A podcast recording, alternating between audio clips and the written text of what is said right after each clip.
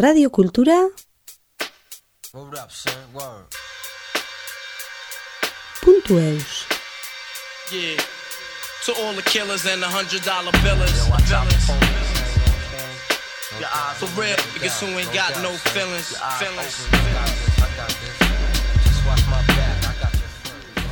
Ara, egunon uh, entzule guziei, hor gira berriz ere, hirugarren aldikotz, azken emankizuna, Baionako point de vue festibaletik zuzenean, ba nola ez, radiokultura eta pistas artist eh, lagunen artean egiten dugun saio berezi hau eta gorkoan uh, bai elkarrizketa desberdinak, Bah, frantsesez eta inglesez mintzatuko gira bereziki. Voilà, donc aujourd'hui, euh, troisième et dernière émission de, en direct depuis le festival euh, Point de Vue, euh, Radio Cultura associé à Pistache Artiste. Euh, on fait des super émissions, c'est la troisième.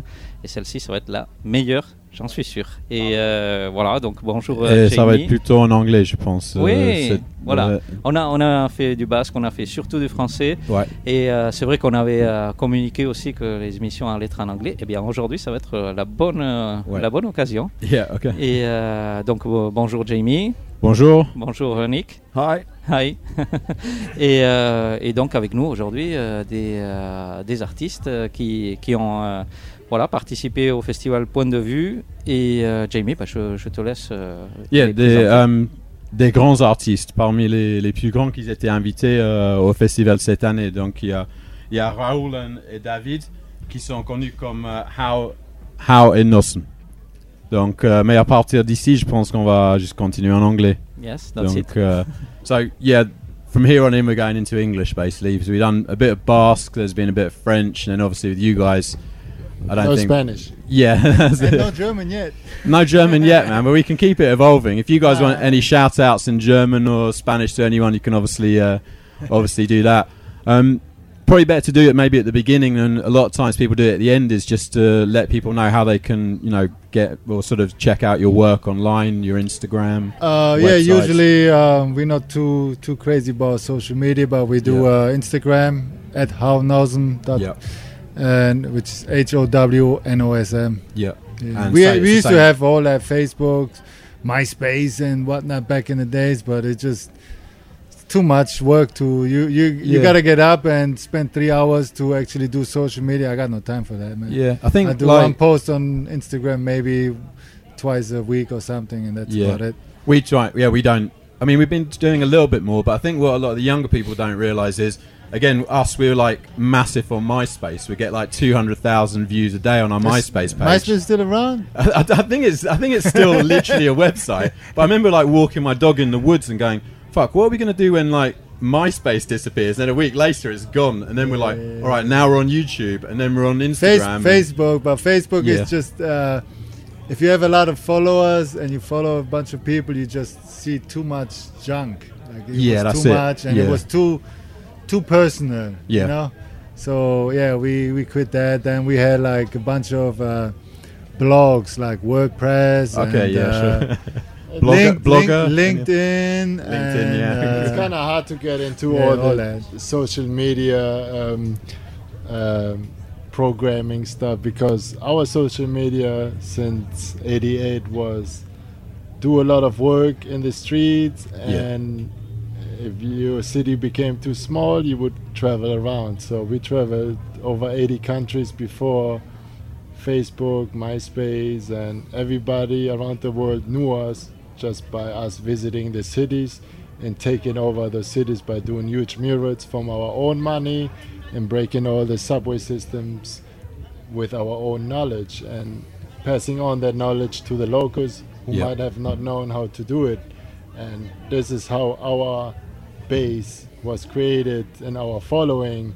And that following pretty much doesn't exist anymore yeah. because they got old, they stopped painting, and um, there's no recollection of it. Only in my treasure, Yeah. hidden treasure spots, you know, where I've Yeah. all the stuff, and uh, it, it, it's kind of sad because there's a lot of other artists like us who done a lot of work, but they don't get the recognition anymore because maybe they haven't transitioned like us into art Yeah.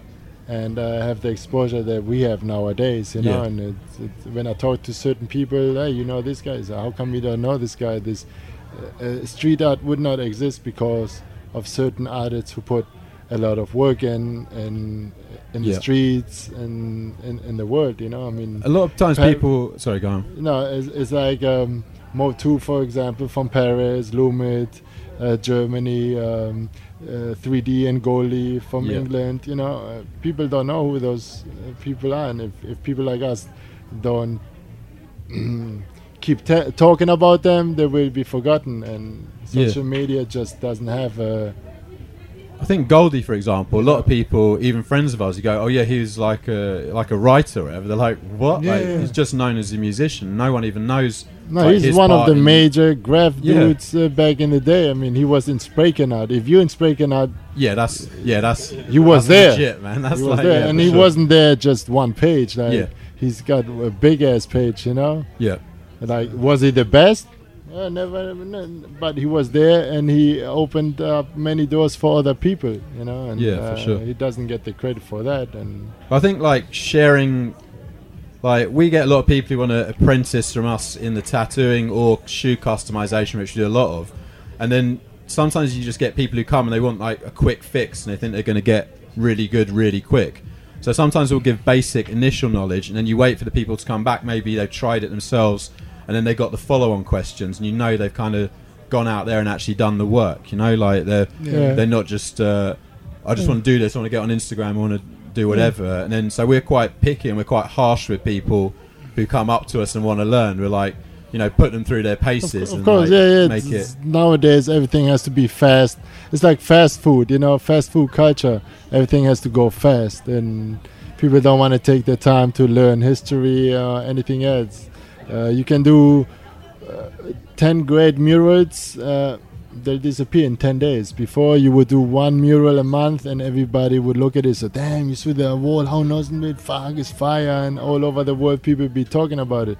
And now it's just like swipe, swipe, next wall, next wall. You so, so it's, a wall only lasts one day of, of uh, and you, you know you got to look at how many likes you have. Oh. After after three okay, three I days, smashed this no wall. more likes. Did I smash this wall? I only got like two thousand uh, likes. Uh, uh, maybe it wasn't as good as the other The one. 'cause same only- same thing is going like- on with the music industry though. Like uh, people drop a song and it's the hit for for a minute, and boom, the next song drops from whoever just became a star. You know? It's like you said, it's that sort of five minutes of fame Yeah. kind of style thing, which on top of it, some people kind of saw that coming. But like you say, I mean, with Instagram and how many likes and this and that, I mean, what does it really ma- I mean, what does it matter? It, I mean, uh, it- it, I don't want to sound like an old bitter man that is like, oh, it's not good. Uh, I We do. could we could do a podcast called Old Bitter Men. Like there's the four of us sit there and just whinge about. No, I do like uh, that there is such thing. It's just too much work for me. But I understand that it's like the future and that uh, new artists that might not have the funds to just travel around and do projects on their own. it's- They use the, the social media smart and make themselves big through that, which is I respect that. the social know? media is a great tool for people with no outlets to, you know, to uh, put their work out there. But it's it's easy to manipulate and fake it. You know, Yeah, back sure. in the day, like you people be in a knew book or you had to exactly. be in one of People knew things to get exactly. You put in work, yeah, motherfucker, put in work. Then you put in work. Then you can't rattle and shattle. You don't like the guy, you still put in work. You know. Yeah, definitely. Go ahead. Uh, excuse me, I will completely change the the subject of Sure. this uh, interesting uh, conversation. But uh, uh, for our listeners that maybe that doesn't know um, who you are and Yeah, uh, yeah, what yeah. kind of work you you make, uh, can you um, tell? Explain. No, tell who you are and Yeah, the maybe a relation. little I think you, it's, it's Yeah. interesting to say to our listeners that you have a kind of relation with the Basque Country. Yeah, we were we were we were born in '75 in San Sebastian, and uh, to uh, we we had German parents, but they happened to uh, own a small apartment in uh, La Playa de Gros, and, and uh, we lived there about five years think we went maybe half a year to kindergarten or something like that. So we never learned actually the Basque language. Yeah, we actually went to Ikastola for like maybe a year, and then Yes. we also went to Ah, you Engli- went to Ikastola. yeah, and we Oh, also went uh, maybe half a year to the English school Mhm. that it was by the hill. I'm not sure. Just bes- before you go, take the bus, and the hill goes down to Pasajes. There was yeah, this. that's uh, it. uh, Yeah. uh, uh, but anyway, that's uh, Colegio in, uh, in Inglés. So we We lived there for about five years. Then uh, our parents got divorced, and naturally, you go where you're from. And we went to Germany, Düsseldorf, and we lived there about I think 17 years. We went to school there. Came back every summertime to, um, I mean, during the summer vacation to, to San Sebastian. So that's why we still kept the Spanish Mm. language. You know, we would interact with Spanish people and speak Spanish just because we would come down there because in where we were in Düsseldorf nobody would speak Spanish so fortunately for us, usually vacation Germany always fell on the month of uh, Semana Grande, so we would be able to enjoy Los Gigantes, uh, Los Fuegos Artificiales, uh, fu- Torre de Fuego, and Cabezudos. Los Bailes, and you know all And the demonstrations. yeah Yes. yeah and that too yeah and throwing the egg at the mayor when he did that walk you know yeah we seen all that That's a good one. uh, but yeah uh, so we actually got to l- still enjoy the the Basque culture although we were living in Germany and then um, in 1988 uh, we started graffiti. We got introduced to some older skateboarders to graffiti. You know we're doing the the scribble the tagging all over just doing illegal stuff. And then eventually it evolved into more elaborate work you know like graffiti pieces or do a portrait and stuff like that. And Uh, uh, how how is that? Uh, the both of you uh, were I mean, we're inter- twin brothers, so I guess arts. twin twin brothers do always the same thing, you know. Yeah, it's like- yeah? You we have the so? same girlfriend and the same wife. It's pretty standard, right? no, but yeah, it just happened the way because yeah, of course, we're twin brothers, so we're always together, and it was like a small suburb in Düsseldorf, and the clique was really small, so every. If someone did skateboarding, the whole neighborhood did skateboarding. So we always someone did tagging, we, we did always tagging. skateboarded together and then started painting together. Plus, two against one is always stronger. So Yeah, you we know. know about that as well. huh? Two brothers together. I So mean, we a always stuck similar thing, even though there's a couple of years between us, so we, we can really relate to that. Yeah, and then uh, yeah, I mean we we we traveled a lot of countries. I mean, if you live in Europe, you just naturally travel a lot because it's easy, you know, and quite affordable as teenager. And one day we decided to go to New York because New York is considered the or is the the mecca of graffiti, you know, the birthplace of graffiti. And we had a connection there, and which we, we were able to stay for free. So we went and met the legendary TATS Cru that uh, has been painting since like the late 70s, early 80s. And the following years, we just kept coming back because we were like very close friends. We clicked it, you know, we be- Yeah. somewhat became family. And Hey, in '99, we decided to uh, try out. Okay, let's instead of just one month a year to hang out, let's just stay longer. Let's see three months or maybe even longer. And now, out of three months, it's 21 years. It was all co- it was all coincidence. When we first went to uh, New York, we had a place to stay because through some family members, um, but we had no direct connection to any graffiti artist or uh, any uh, hip hop artists at all. And uh, our friend in Germany, he Was was, a a DJ. DJ, and he had this record of Fat Joe. So "Hey man." In the back of the record, there's- Flojo, remember there's- Flojo? there's a re- there's there's a there's an address to a, his store. Maybe you go there. So we went to halftime on Third Avenue in the Bronx. Walked in there. Brim was working there, and we are like, "Hey man, we're from Germany. We like do graffiti and stuff. You know, like maybe you can help us out." And he was like, "Oh, I'm, I don't do graffiti no more. You know, I'm with Fat Joe, music and stuff. But I hook you up with uh, Bio's beeper number." We like, "Cool, we get Bio, it." Bio is one of So the we get a- founding members of So we get a TATS Cru, yeah. beeper number. we go to our And for those place. that don't know what a beeper is, yeah, as do your we research. Explain it. I'm Thank not you. going to explain it. so we go to the place where we stay in, which is Willis Avenue Project, right? So we call this number, it's not working. So the guy that we're staying with, this one of the sons comes home and say, "Hey, what you doing? Man, we're trying to call this number and we don't know how it works. Ah, it's not a phone number. You call the number and you type the number of this house in there, so they call you back. We say, "Oh, It's okay." called the beeper. We're like, how what it is goes. beeper, man? Yes. I heard they're just shutting down all the beepers in the UK this year because they still use them in like the me- medical services in hospitals. Okay, So- yeah, Oh, doctors, yeah, Because they said a yeah, lot of times you can't get a good phone signal. So Yeah, yeah, this yeah. year there actually is still people in the UK still you can Okay. still use a beeper up till now, man. Yeah, yeah. I actually never owned one, but yeah, yeah, yeah. I, I, I, I owned one, and one of my friends bought me a mobile phone at one point because they were so sick of basically having to Yeah. beat me all the time. but what was good about it is that you could ignore the beeps you didn't want to speak Yeah, to people. and yeah. Maybe you maybe, never maybe got it, the you know? Basque underground knows about beepers. but then there's also did you guys remember that skate video Sky Pager? It was like an Andy Howell like Andy uh, Howell, I yeah. Yeah, he made that Sky Pager video, and it had like um, Harold Hunter and all those guys. Yes. And at the beginning of each section, they'd pull out their beeper, run out the door, and then do their little skate bit. Oh, But also for us, that was the first time we actually heard it had like Gang Starr, like all kinds of crazy artists on the soundtrack. So a friend of ours who's really obsessive, he went out to the record shops, bought all the records on the soundtrack, and then mixed the tape himself. So that was a bit of an cool. introduction to hip hop for us. But yeah, Pages. Uh, Uh, yeah, but that's that's basically our story of how uh, we went from the Basque country to Germany, and then ended up in New York. You know. Mhm. And how is that uh, today? You are here.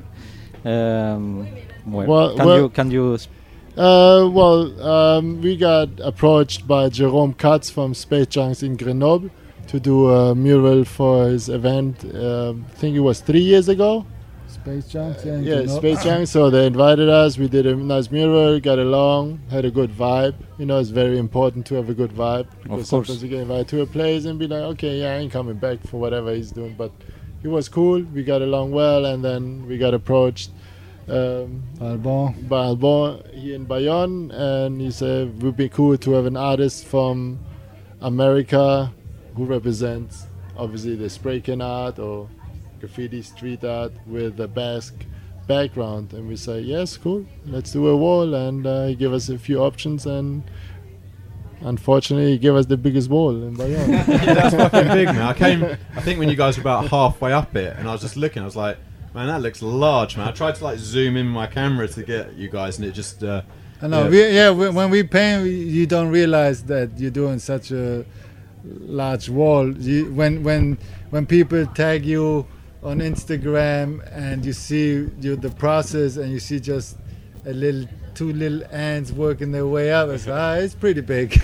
Didn't you guys at one point uh, do like one of the biggest murals ever done or something like that? Was we, we, like we that? had Or planned to do the like uh, almost 40 story high skyscraper in Detroit. I think I heard and, it. and it was it, was all point, set yeah. up for us to start. Financial was everything there. Everything was lined up, but then. Uh, it became an issue with the Landmark Society, which, Ah. with, if, if the building building, is yeah. really Okay. old, you know, I'm sure you have those here Yeah. Bayonne Yeah, yeah, too. a lot you of know, protected. Uh, uh, especially when it changes the view of the skyline yeah. and uh, at the end it became a um, tax deductible issue with uh, because the, the, owner. the original contract was like, okay, uh, you, own the building and you can make changes, but not really t- to the service. But it doesn't say nothing about uh, doing a mural. So they passed that. Okay, so the Landmark Society was cool with it. You you can paint a mural, but then there was a little mini, small, printed whatever in the contract from years, uh, decades ago, that if you do certain changes, you will be charged the, the taxes Ah, that you so were that exempt became- from before, Like which turned a- out to be he's a- twenty-five he's million a- dollars. Okay, and yeah. the He's a landlord was guy. like, "No, I'm not doing he's that." a billionaire. who, he's a billionaire who loves uh, graffiti and street Yeah. art and has all his skyscrapers done uh, uh, by different artists. And he wanted one that, and he was like, "Yeah, well, I'll take the million, twenty-five million dollar fine if you want to still do it." But we're like, you know what? Uh, it's not the header. It's like if you know, if it's not welcome, why force yeah, it? it's like Yeah, you know, right, yeah, So sure, I and then we we did a different mural on one of his buildings where Shepard Fairey Obey did a mural and we right next to it and Okay, cool. So, but you guys work on a pretty big scale or fairly often. Uh, yeah, I mean, we used to do when we were younger, 10, 15 years ago, we would do more murals a year, but now we, the last five, six, seven years, we decided just to do like maybe five, six, seven Yeah. large scale murals just Okay. because one, we're just busy with many other projects. Second is uh, we spend a lot of time in the studio working on, on our canvases and paintings. So Right, plus yes. we feel like if we don't uh, produce too many murals, we have more time in between them, so we can make each mural look more unique. You know, because Yeah. when you just painting, painting, painting, you don't have that much time to uh, evolve your style, Sure, or work you know, on like you you. just repeat. Maybe people still love it, but it's you kind of stuck and feel like you have to deliver the same style. yeah, we the understand viewers, Some, some artists get really stuck in that, don't they? Not just Yes, murals. It's but- because you don't take time out. You have to take time out and reflect. To be like, Yeah, and you "Ah, give- it's and you- and you keep thing, gi- but we keep doing the same. you keep thing. giving the uh, public what they want to see. yeah. So you know, like I don't really want to do this kind of exactly like before, but I know that's what people want to see, so I'll do it. You Yeah. know, It's kind of cool for the public, but less cool for the artists themselves. Yeah, yeah, of course. yeah, in a lot of ways. Yeah, yeah. yeah, yeah. That's Yeah. a bit why we ended up having a tattoo business and the art business because like one sort of gets on a rhythm and you get a lot of artwork and you're kind of doing that for months and then suddenly you maybe have a little break and then you catch up with all the tattoo work but because we do like mainly sort of Japanese Thai style tattooing it's nothing I'm getting my free tattoo from you. yeah of course Yeah, man for with sure, pleasure man. definitely. anytime Pleasure. but you know, it's like for us, it's nice because we can ch- jump from one style to another, and it never gets boring. And I think Yeah. Picasso was quite good like that, wasn't he? He sort of did something and then brought out a slightly new Yeah. style. People were hating on it.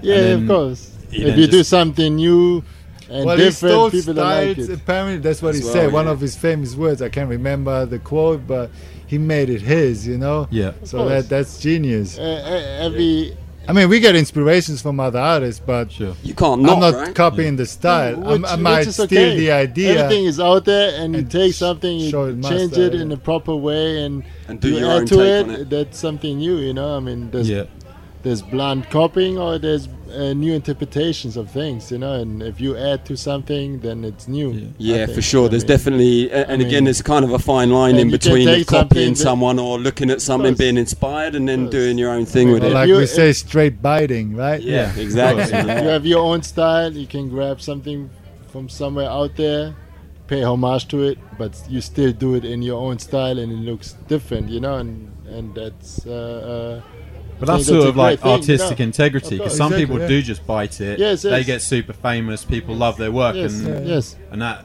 it's still like it's I the mean, way if some someone do it. Yeah. if, if No. someone bites our style, you can tell our style because it's quite different, you know. yeah.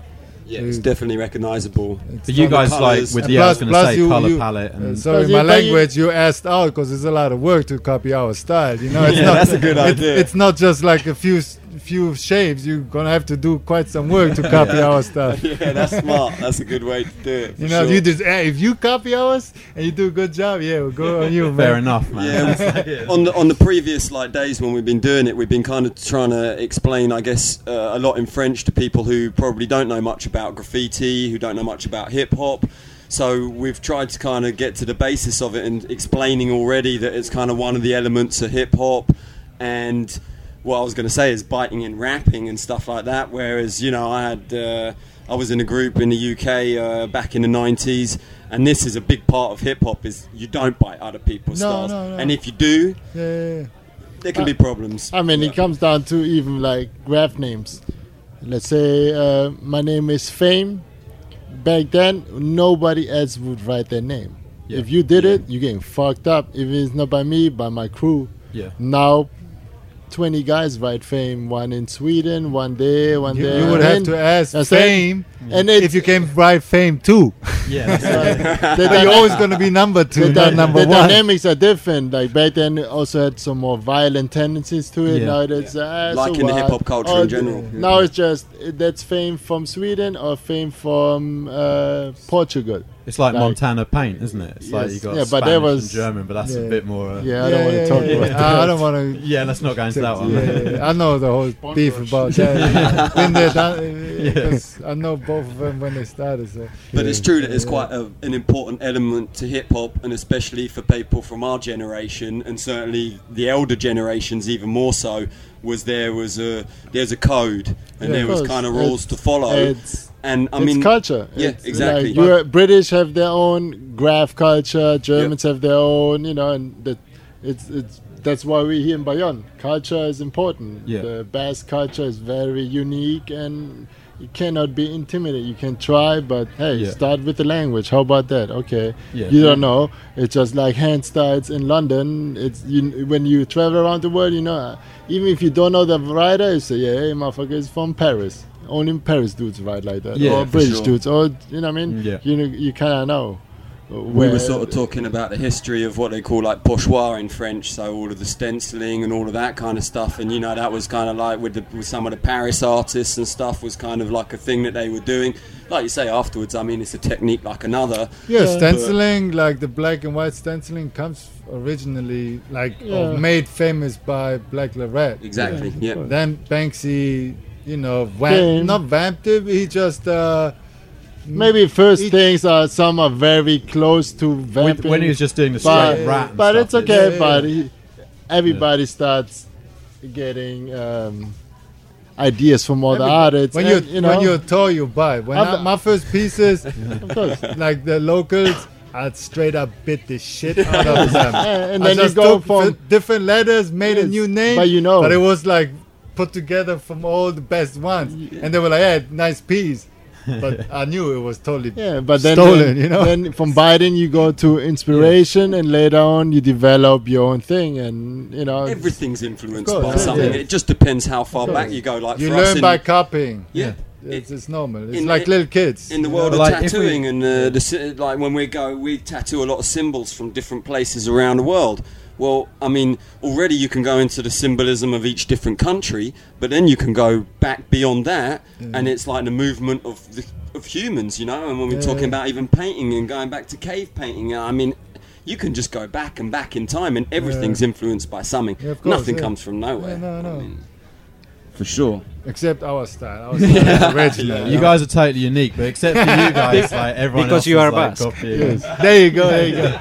we started doing graffiti because of all the political writings in uh, País Vasco. You know what I'm Yeah, saying? yeah, supporting Yeah, the yeah, but we He said, "Hey, remember what's he writing there?" we oh, remember being no, no, young. don't say that out loud. We remember being young and going from coming from uh, on the train from from Germany because we would take we didn't have that much money, so we would take the bus or the train to San Sebastian from Germany, and when you would ride Like a into San 16 Sebastian, hour train ride or something. you would see a long all the political writings with roller paint, you Yeah. know. But it was like a nice hand style. Yeah. You know, it was not style. sloppy. It was like sign painting.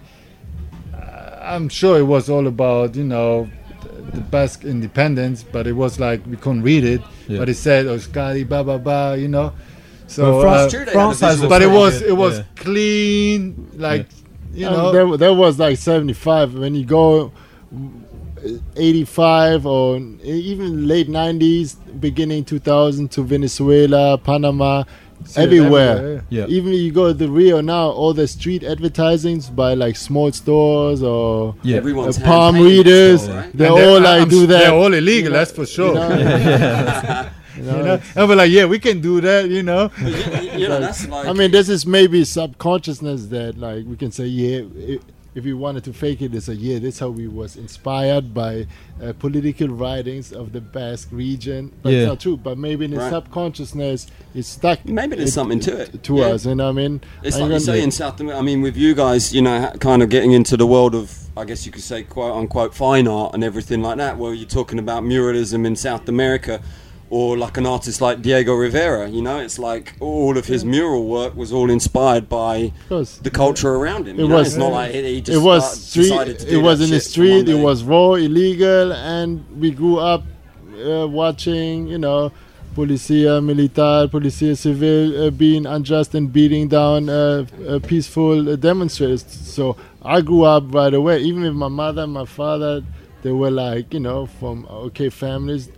But for me was police always wrong. You know, Yeah. uh, I'm not saying all police is wrong, but a lot. You know, We- Uh, we grew up in, like in our as well. eyes. Uh, they were the oppressors, Yeah. straight up. You know, I mean, you come in with military tanks and run over uh, uh, families, kids, demonstrating. Rubber That's bullets wrong. in La Parte Vieja. Uh, At families, yeah, you're doing something I mean, wrong. I've seen That's intense, I've seen it? Teenagers dark. get hit with a, a plastic bullet, just like the Israelis do now with the Palestinians. You know what I Yep. mean? And be like, oh, oh shit, you know. Back then, the thing was like, oh, cool, like a game. When you're five, six years old, you think they say, ooh, scary. Yeah. Throw the It's like a rocks. film, at Then the coming back, yeah. back, then coming back when you're like 14, you know, going to a very good Yeah. intellectual school in Germany because uh, education is free. You know, it doesn't matter how poor you are. So we went to a really school and you get educated really fast. We were like, uh, oh, okay, there's something going in here that's it's not right, you know. And then you would look at it different, and Yeah. we It's quite, it's quite weird because all the time I keep thinking same here because a lot of what you guys have done and schooling system and everything, I keep thinking that's almost Yeah, follows our story very exactly. Yeah, man, quite a but- similar. I mean, obviously, it's, similar we're on our podcast now, so people kind of know about us. So we, you know, obviously want to like Yeah. hear more about you. But all the time, I keep thinking, yeah, yeah, us too, man. That's sort of exactly.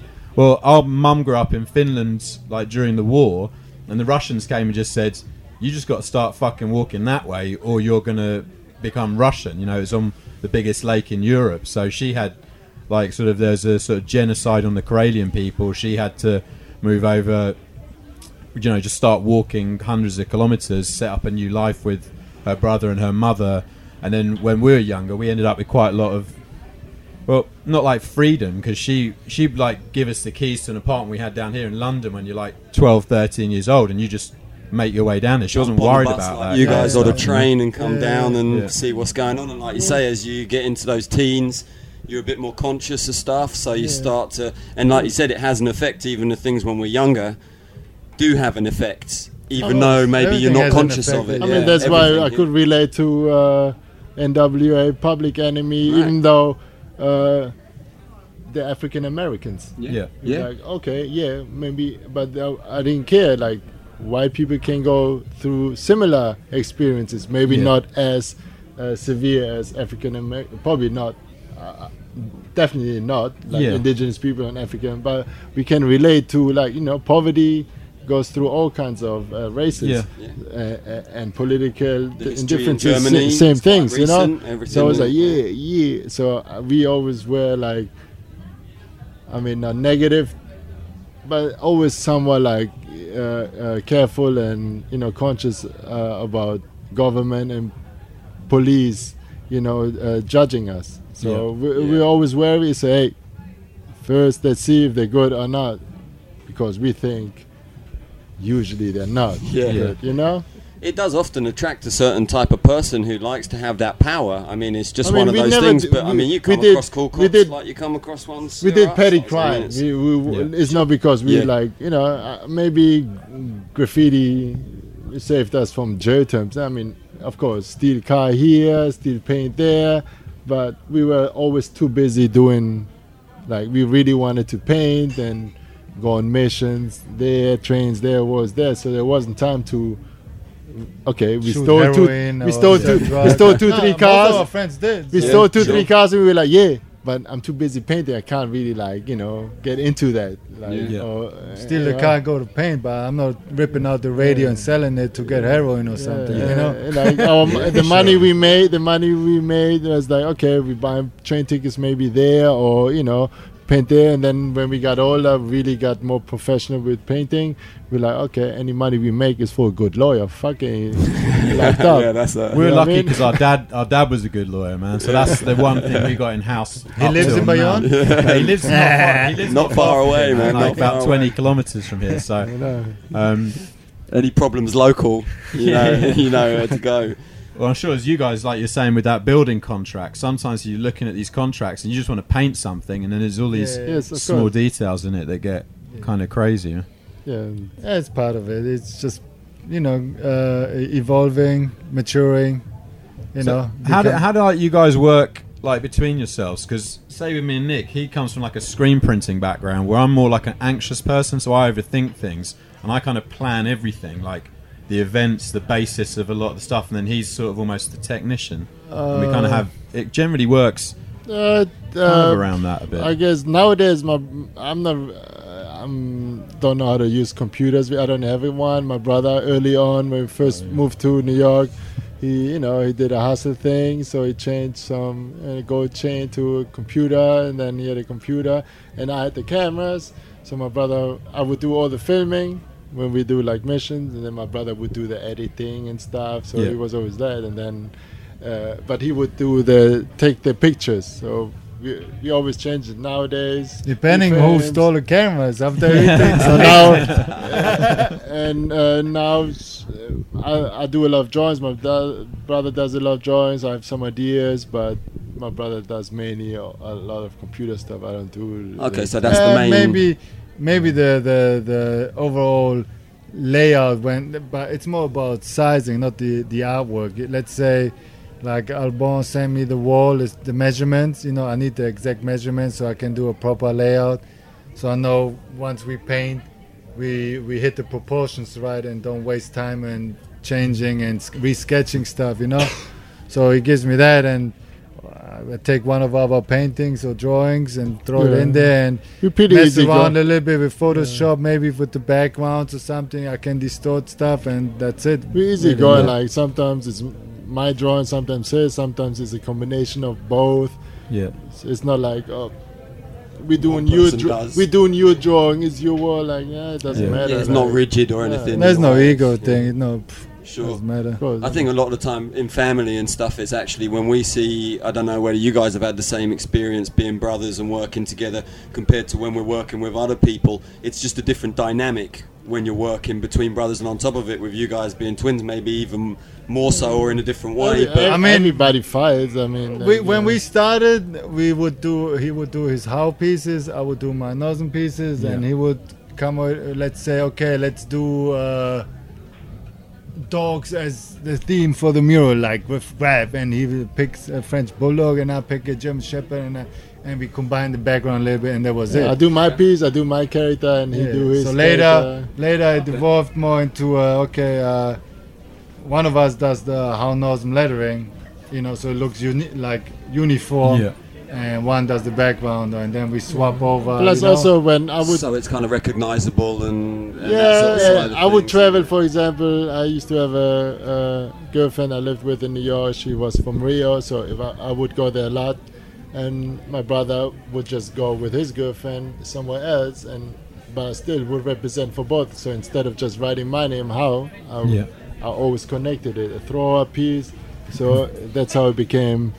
How Nosm is just one word. Yeah. So, That's interesting. So, so yeah, th- that way I rep- uh, represent him too. Not like, Sure. oh, how was in Rio? No, so fuck that.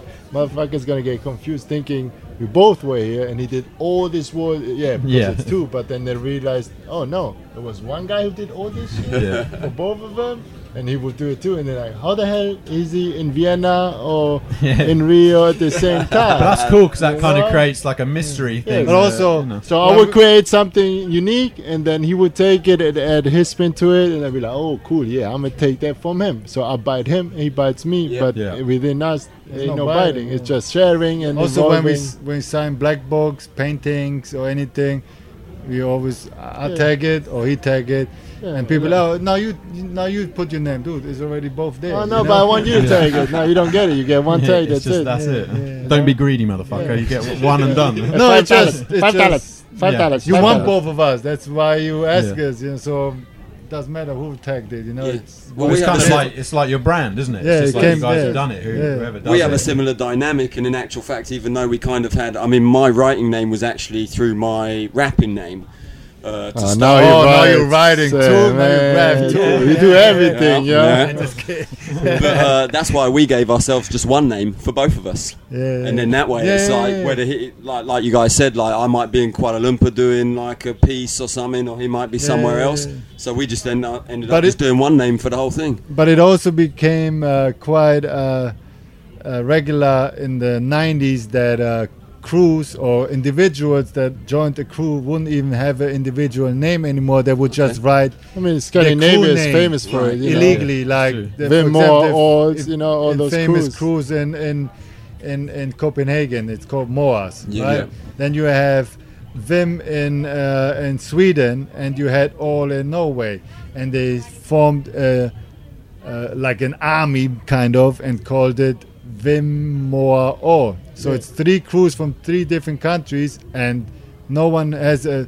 They have like their own tags, but rarely ever any one of them tags their own name. They just do one of the threes or all three, Vim or all together. You know, so similar like we do it.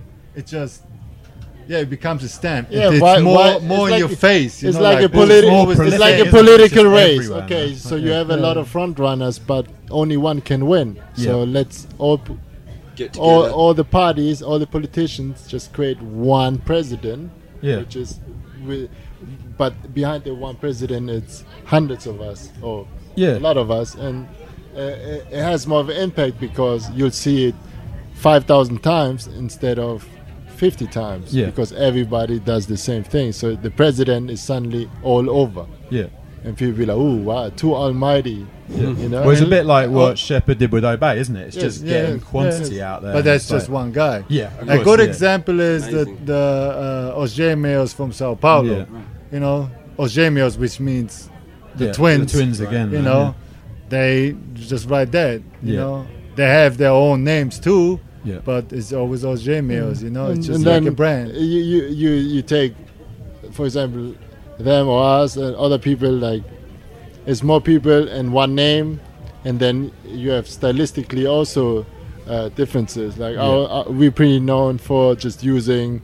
A, a, a color range of three colors: Yeah. white, red, and black. Yeah. We add pinks, grays, or anything that's related to that when you mix them. You know, so Yeah. you don't see greens and blues and stuff. You know, sometimes when the words get so big, and uh, uh, we we add purples to it just to you know Yeah. spice it up and you know to challenge ourselves to other things. But we know for their color range, and you'll immediately recognize it by the style or by the colors, and Yeah. same by uh, connecting two names together or Because the color thing then goes into almost like branding. You exactly. Know, it's like Coca-Cola, like- for example, has those colors.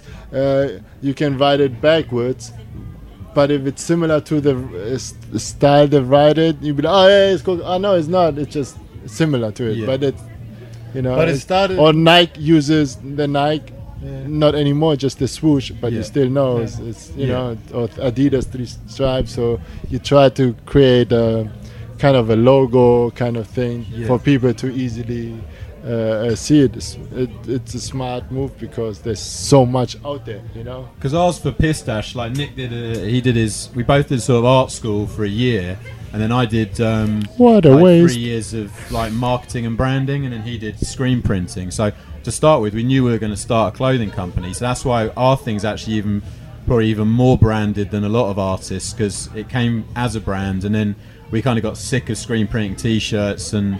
Um, we almost evolved the, the other yeah. way round than a lot of people actually do it. You know, you're almost starting as a brand and then going back more to the art. into the original More art, which we were indivi- doing when we were kids. You know. Yeah, yeah. But I mean, even with that kind of thing, the logo to start with was like cross microphones, and then we went into like a different realm or something, and we were like, shit.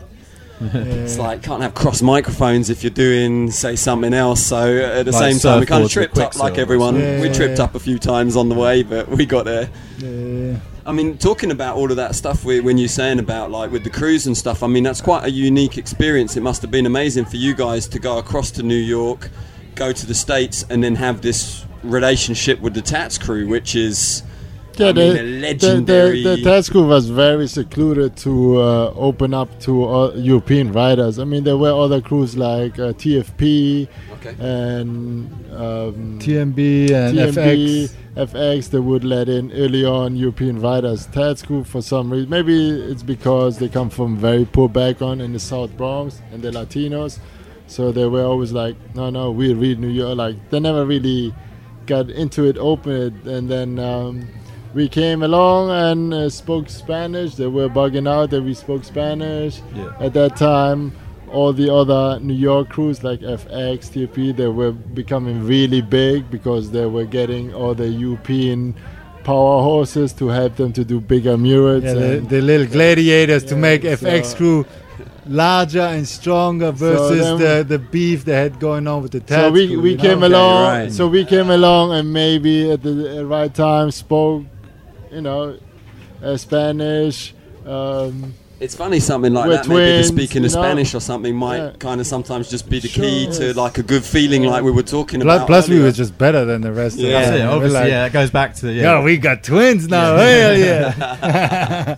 yeah, so that's how uh, uh, developed. And back then we knew about T- TAT crew, TAT crew, but uh, not uh, uh, as much as we were supposed to. You know, like we didn't know like they ver- were very close with uh, Goldie and 3D. You know, Yeah. and we realized 3D is uh, yeah he makes music now. What kind of music? Like five years later, so oh shit, it's from Massive Attack, that dude. You know, so ah, but you don't know that motherfucker. Like come on, so yeah, you want to go to his concert tomorrow? He's sure. Like uh, yeah, over the years we learned the whole. I mean, you know, through uh, Style Wars, Wild Styles, Breaking Out, somewhere, you know something. But uh, Yeah. when you live in New York, you get like deep knowledge of even 60s, 70s writers. You know, like just because you're around it all the time and everyone tells you. And we also ask a lot. You know, we want to learn. So the same thing with Tat Crew, you know, and we learned the the the deep roots between TAT, you know, and TS, which is Terror Squad, which is now world Yeah. famous because Fat Joe is a superstar, you know. but there was his graffiti crew and his drug hustling crew. You know, Yeah, because he was crack, he was selling crack, so his graph name was crack, and TS was Terror Squad because of putting terror in the neighborhood, you know. Yeah. And it happens that Brim, one of the founders of TAT crew, became very close friends with Fat Joe Crack. And uh, they started tagging together and they would write T-A-T-T-S, T-A-T-T-S. And they were like, yo, this shit sound stupid. It's not Tats. That's right, Yeah. Tats. Yeah. You know, because people started saying, oh, it's Tats or no, no, no, T-A-T-T-S. Now the shit says Tats. you know, so they dropped that one T and made it T-A-T-S, you know. Oh, well, that's cool because I on mean- top of it, we're learning here. You know, course- these of are course, things that and obviously exactly we'll the- never know. How That- would we know? that's exactly You know? what it comes down to being from the Basque region. If people don't talk about it and keep telling the younger generation uh, from where certain um, habits and um, Traditions and cultures traditions come from. uh, yeah. uh, come from, they'll die out. I mean, especially uh, subcultures like ours, graffiti. Uh, there's we have superstars in the subculture yeah. we all know. Be like, yo, motherfucker, what? You Yeah. met him? but he he lives in a car. Yeah, yeah, yeah. Sure. Yeah. But without him, Yeah. there would not be a Hoka, for example, like entire painted, uh, Yeah, uh, spray car. painted uh, subway car. Yeah. You know, for us, he's like, woo, Jesus Christ. You know what I'm saying? Like, wow, he's the man. I mean, it's like that down here. There's um, there's a guy. He started a brand called BTZ. His name's Laurent, and then he started another brand called Radical. And just to see him draw is insane. You know, unbelievable. He just went on like a, I think like a ten year heroin binge, and then sort of came out of it, starting to draw again. But he was an unbelievable surfer, like. 20 years ago, but you see him now. He's like super fat. He can hardly like walk down the I street. mean, and you stuff. look at the best. Cu- legend. you look at the Basque culture, almost died out too. Oh yeah, for sure. because of Franco's You couldn't oppression, speak you it. know? Yeah. Yep. You couldn't write it. You couldn't uh, celebrate it, eat it, drink it. You Yeah. know what I mean? I mean, when we were born in '75, I remember exactly the day when they changed uh, Avenida de Francisco Franco, where we lived on, and the Playa de Gros to Avenida de la Zurriola. And they said, "Oh, why did they change that? well, we live in a different street now. Who's that guy?" It's, Yeah, yeah, he's a crazy, bad guy. Yeah. He's like Nazi, like Adolf, you Yeah. know, which Mm. he was. Which we totally knew of because our parents are Germans. Right. Yeah, Yeah. of. So, oh, okay, okay, he's Yeah. bad guy. And then later on, I realized, okay, Basque, you know, like they weren't allowed to uh, speak it, and you know, Yeah, well, it's like not exactly the sign names, the names of the streets, yeah. everything, everything. because those were those are subcultures, kind of like rap. You know, they they have no leader.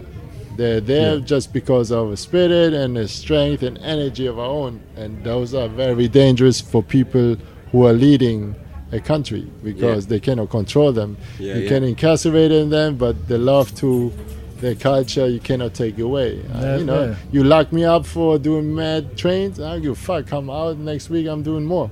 Yeah. yeah, Okay. for sure. So and the if you do best the- is the best till he dies. we were yesterday with someone in San Sebastian, and he's been painting of also like 20, 25 years graffiti. You know, I never knew of him before, but uh, we reconnected or whatnot. And he's like, so what? What do you call yourself? Spanish or Basque? Because he's like maybe ten years younger, you know, or some. I said, no, Basque first, always, Yeah. and then Spanish, you know, which is great to see because, you know, it's nice. He, the generations are being, or like the culture is being passed along, Yeah. you know, successfully, you know. Yeah, definitely down I mean, here. me- there's a real. And I don't mean it in a renaissance, so- national I way. don't- I Oh, don't- the I don't speak bad. the The cul- language, the Yeah. culture. I don't speak the culture. I don't have a, a, a Spanish passport. I don't have a Basque family. I was born there. So when they say, "Oh, so where you born?" "Oh, I was born in San- uh, Spain. No, Basque region. Yeah. Huh? Uh, well, You we can don't look like- that up in our Instagram thing. It's, It's, uh, born in I the was Basque born country. in the Basque country, which is Uh, unfortunately in Spain. Yeah. That's It almost just happens You know? to be in Spain. No, I mean it's just a statement. huh? It's just a statement that I owe to the people of this Yeah, region. Even yeah. if I don't know much, it's it's something. It's a it's a statement. It's a power move. I have to. You know. I mean, Yeah. it's like people say, oh, "Where you from?" I'm from Palestine. Oh, the West Bank. No, Palestine. Yeah. Th- th- That's what I'm saying. It's the West Bank. No, no. It's it's their own fucking place. no? Yeah.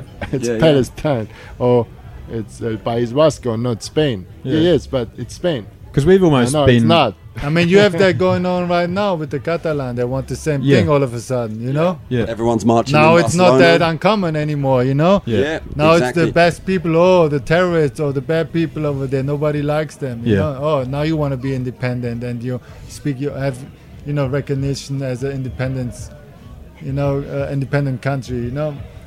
I we can't talk. We against can't the talk Catalan, politics but what too I'm much. saying is, we get, uh, cen- we get censored. you know, no, no, what I'm saying is, The uh, houses, say what you want. the houses get raided. but we see the same thing with the states, you know. Yeah, when you say, "Oh, you're American," yes, I have an American passport, but I see myself as a New Yorker. Yeah. Right. You yeah. know? Yeah. Like us Londoners. To me, it's like a little planet going around Yeah. America. But also, I think America is way too large to be governed by only one president. Sure. Yeah. I think it's it a should continent. be split somehow in, in, in, in pieces because the north totally thinks different than the middle, the need- south, the east, a- or the you need a west. you black know? one. There's never going to be a white one, a one, Asian one. common president. It makes no sense. It's, Yeah. it's it's way too big, you know. As Yeah. I, I say, I used to say, okay, New York is, is not America, or um, Paris is not France, um, London is not. Uh, It- it is, right. but it has a different but- feel. But, Yeah. Madrid is Spain. Is it?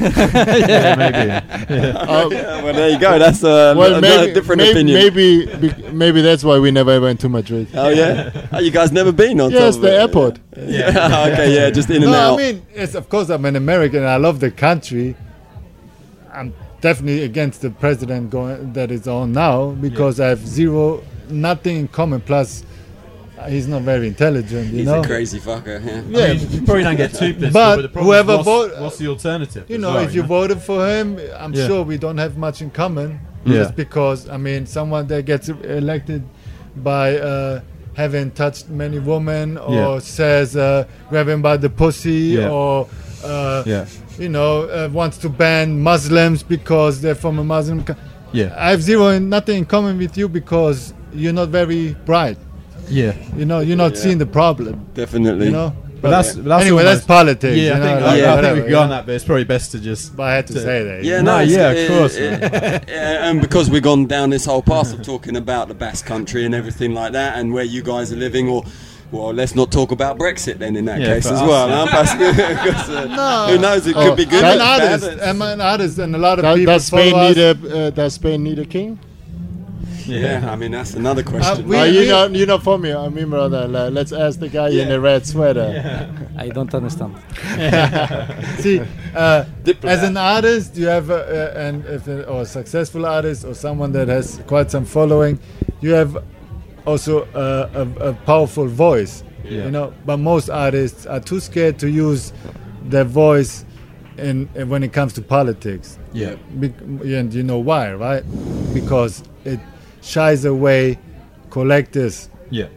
and and brands to endorse you to make you know because if you're too political outspoken You get blacklisted. some no no no we got blacklist but uh, he's too uh, outspoken Yeah. yeah, you know what I mean Yeah, of course. I mean, we've done, we do more like events with brands and customization projects where a lot of times in the contract it'll say things you can and can't say. Yeah. You know, you can't say anything about the brand or the job unless you pass it through their legal team, and then they look at the, what you're going to I post mean and when we said we pro Palestine we went to Palestine did all the posts we lost like 10,000 followers yeah, Yeah, I know who unfollowed us but yeah you forgot I'm actually a German Jew yeah, You know? it, yeah, Right. Yeah. so a German Jew can be pro Palestine yeah. What's wrong with that? Yeah, yeah, yeah, Look for at Bernie sure, Sanders. sure, man, Bernie yeah. Sanders. Everyone wants to vote for him, but Yeah. he's as pro-Palestine as we are. Yeah. you know what I Yeah, mean? I went there when they had the original Santa's Ghetto exhibition, and, and you Yeah. go there and you see the reality of it, and it's, course, it's super You- fucked up. But You're it's like- it's fine with me. You unfollow Yeah. me for my uh, uh, political views. Fine. Yeah. So I thought it, you would yeah. follow me because you like my work. yeah, yeah, Yeah, I don't have to agree with everybody. Like, Yeah, uh, fine with uh, me. Just because you're Republican doesn't mean, uh, you know, my friend, and, and Yeah. you can vote whoever the fuck you want to. But Yeah. I have the right to say, why the hell you voted for this guy? Yeah. And then the person can respond, and Exactly. you can have a chat yeah. about But then it. sometimes No those problem, people right? they don't want to respond because they know their point of view is so fragile that Yeah. if you talk about it, Yeah. they can't back it up. They know it's Yeah, but our president doesn't down. want that. He You wants just gotta leave. divide. You Oh, just yeah. gotta leave away the alcohol when it's a s- Yeah. a conversation like That's that. for It's sure. Just like, For uh, sure. talking about religion, you know, I don't believe in any god. Yeah. I don't think there's any god at all. Uh, but you have your right to be uh, a, Jew, a Muslim, Buddhist, Christian, yeah, whatever you want. yeah, But don't uh, push that on me. Yeah. Like, you That's know, how exactly come? where we're how at, come? man. You, Yeah. oh, man, you said person you don't believe in God. Yeah. Uh, Maybe I think you uh, said individual for believing in God. Yeah. That- but that's my opinion. You know, Yeah. I, I don't judge you. No problem, like you said. If uh, people don't follow you because of a thing or something like that, it's a bit weird. But It- you got your it- opinion. it's- you got- That's petty, man. yeah, it is. It is. It's because, like you say, why not? You why know, can't you- we have a? d- Isn't it more interesting to have a discussion with people where With maybe you don't points of have the same yeah. point of view? Makes for an interesting conversation, right? The You- problems get solved would get solved faster if people talk to each other instead Yeah. of letting it boil up and then bombard each other. You know, or like do some irrational moves like, like- uh, attack Syria and whatever is out there. You know, Because we grew up in London hip hop, and you couldn't have something that's more diverse, like in the hip hop world. There's like our friends are like there's black, white, like probably less Latinos, but a lot of Asian guys in it, and then everyone's like a mix. You know, they're like half Pakistani, half Polish or something. So no one ever says anything like racist because you've just offended like everyone's so mixed that it's just like You like might a- have even offended yourself. yeah exactly. you know, like in a roundabout way. All right, cool. Okay, so uh, maybe okay, it was great to uh, to have you. Uh, it uh, was a very interesting conversation, and uh, maybe um, because before we um we uh, we pass another interview we made and whatever you choose uh, music, uh, just to remember that uh, your uh, painting or the world uh, you you made, it's uh, in the Avenue Mun- Munede. That's it. So uh, the people who wants to uh, to see it, uh, they can go uh, there. Uh, big big wall, like uh, you say. Et donc euh, voilà, on continue en direct euh, du euh, Festival Point de Vue, troisième émission. Et là, euh, voilà, on va avoir l'occasion de, connaître euh, les No Tickets. C'est euh, une association, bon, c'est un club de pelote basque féminin, section féminine, qui, euh, qui fait partie euh, de, voilà, du club euh, nautique de Bayonne. Et euh, donc, euh, voilà, on a eu l'occasion de parler avec euh, Lucie. Ça a une relation avec le festival Point de Vue parce que un mur euh, des, euh, du- de, de l'édition de cette année, euh, juste placé à côté d'un- fronton, euh, a été réalisé par Salez, Zalez, qui s'est inspiré des, euh, des joueuses de pelote basque pour créer un mur donc à la rue Albéric Poitrenaud. Et Lucie, donc, qui fait partie de, des Nautiquets, du club de pelote, nous présente un petit peu eh bien, euh, comment euh, elle a connu la pelote basque et puis euh, le club et ses activités, la place de la femme dans le monde de la pelote. On écoute ça. radiokultura.eus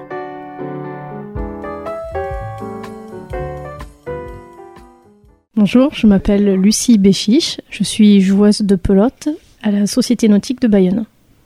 Tout d'abord, euh, le sport. euh, Est-ce que tu as une passion pour le sport depuis euh, toute jeune ou comment est-ce que c'est venu? J'ai toujours pratiqué du sport, enfin du moins depuis que je suis petite. J'ai pratiqué plusieurs sports avant de venir à la pelote. La pelote, je m'y suis mise très tard, aux alentours de, je sais pas, j'avais la vingtaine d'années. Et ça m'est venu parce que j'avais la sensation d'avoir fait le tour d'un peu tous les sports qui existaient. Et je me suis dit, bon, il faut que je teste un sport que je n'ai jamais pratiqué en club. Et c'est la pelote qui est venue à moi, en sachant que la pelote, je le pratiquais un petit peu en dehors avec mes copines, le week-end, sur des frontons. Alors quand tu dis que tu as fait le tour de- des- des sports en club, est-ce que tu as toujours préféré les sports collectifs ou individuels? Et puis bon, quels sont les sports un petit peu que tu as pratiqués euh, principalement? J'ai démarré par l'athlétisme, qui est un sport individuel que j'ai pratiqué pas mal d'années à un certain niveau. Ensuite, je me suis passionnée pour le volley, qui est un sport collectif, ce qui fait que ça m'a apporté un peu cette vision du sport collectif que je n'avais pas dans l'athlétisme. Et à travers l'école aussi, j'ai pu pratiquer pas mal de sports, parce que le mercredi, euh, il y a l'UNSS qui existait, je sais pas ce qu'il en est aujourd'hui, et on pouvait pratiquer euh, plusieurs sports. Donc euh, aucune préférence entre les sports collectifs et les sports individuels. À partir du moment où on se fait plaisir, c'est le principal. Alors question un peu philosophique. Le sport pour toi, c'est quoi? Ça signifie quoi dans ta vie?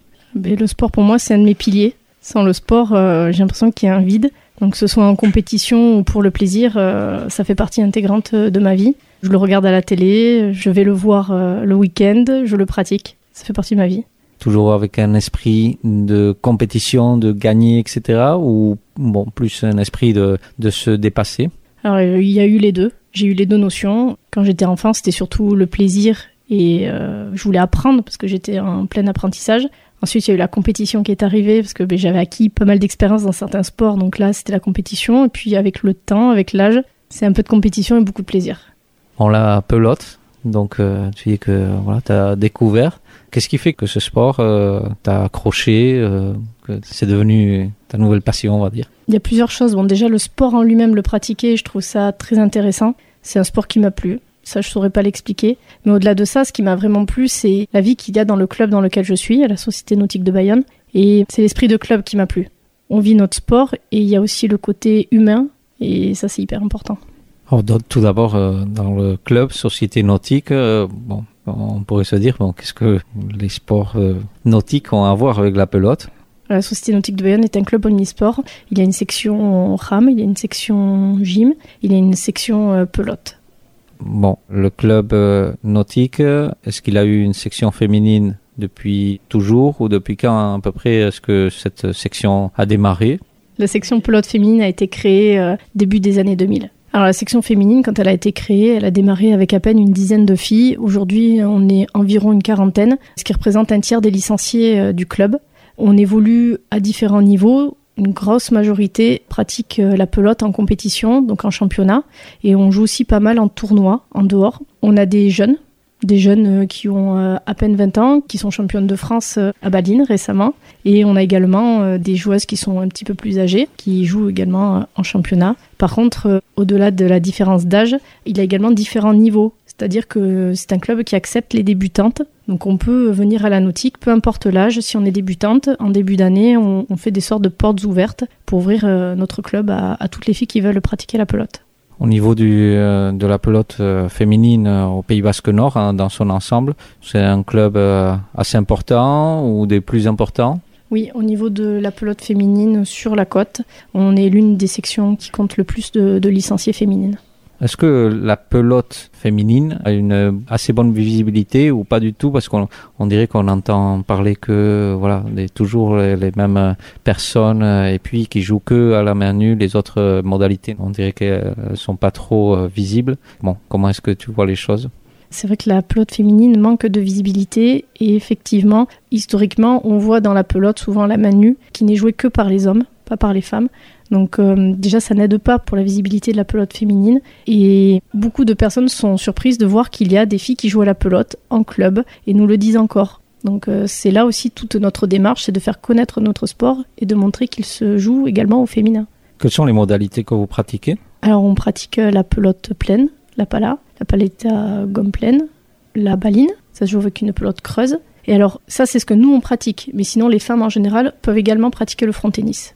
Et la main nue Alors il existe le front ball, mais nous on ne le pratique pas et il y a peu de joueuses localement qui le font. Les femmes euh, jusqu'à présent n'avaient pas possibilité de jouer à d'autres spécialités que les trois que j'ai citées. Aujourd'hui il y a, un peu d'ouverture, donc il y a des femmes qui peuvent jouer au front ball ou à Chistera, mais ça demande une adaptation aussi du matériel parce que ça reste quand même des sports, des activités où c'est assez physique.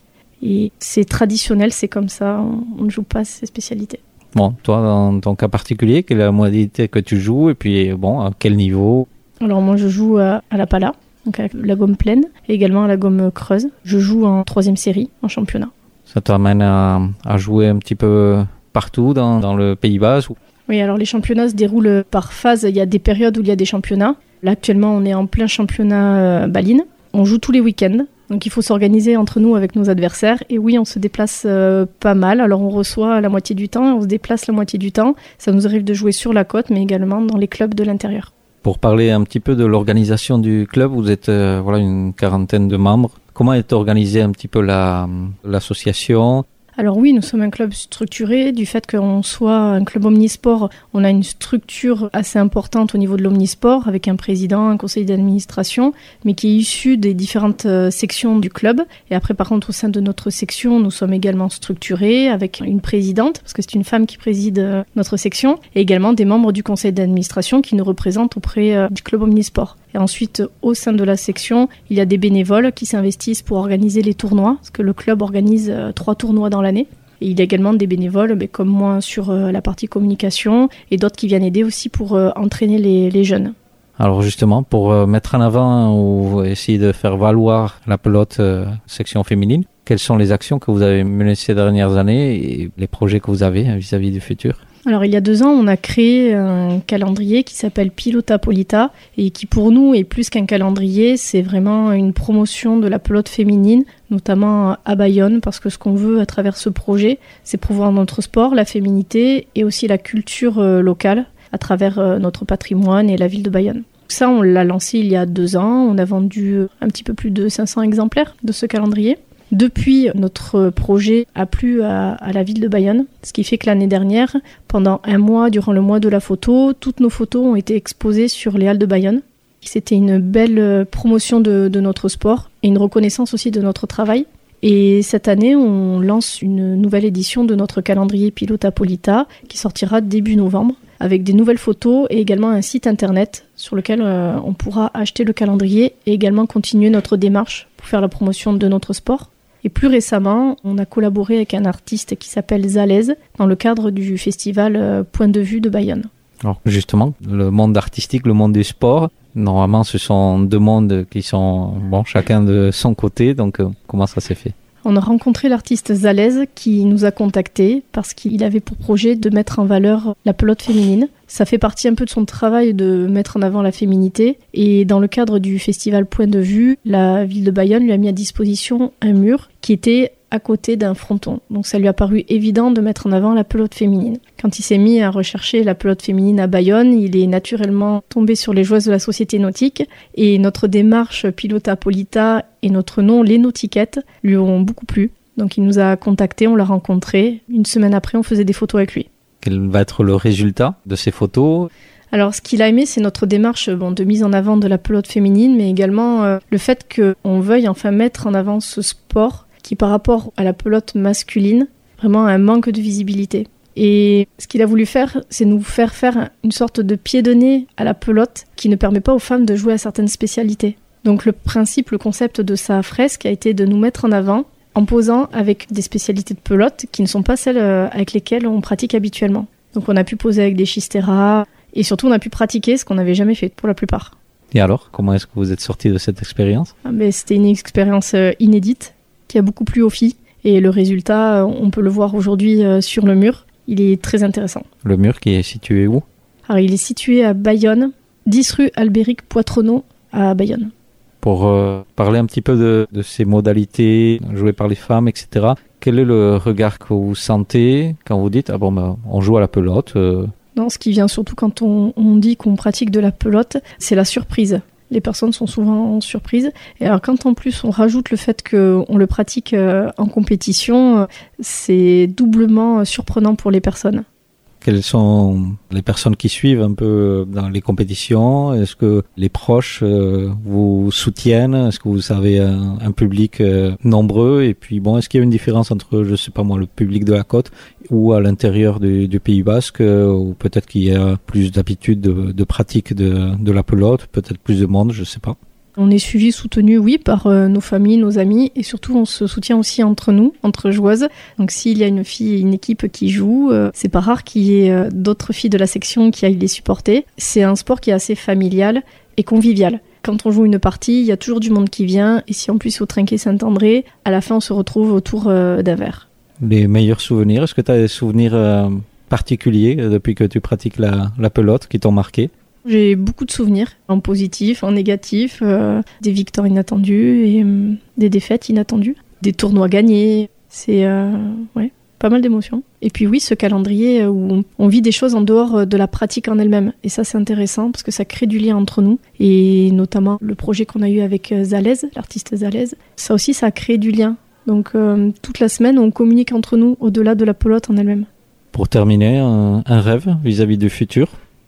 C'est pas un rêve, j'espère que ça va se faire, mais j'aimerais que notre euh, section soit encadrée par un entraîneur. Parce qu'aujourd'hui, c'est ce qui nous fait défaut, on est un peu livré à nous-mêmes, et c'est vrai, pour avoir pratiqué d'autres sports, j'ai jamais eu ce manque. Sans entraîneur, c'est assez difficile quand même de progresser, et c'est vrai que quand on fait la compétition et qu'on a envie de progresser, c'est quand même bien d'être suivi, d'être accompagné, d'avoir des conseils. Et donc, ce que je souhaite à notre section, c'est qu'il y ait quelqu'un qui nous rejoigne, oui.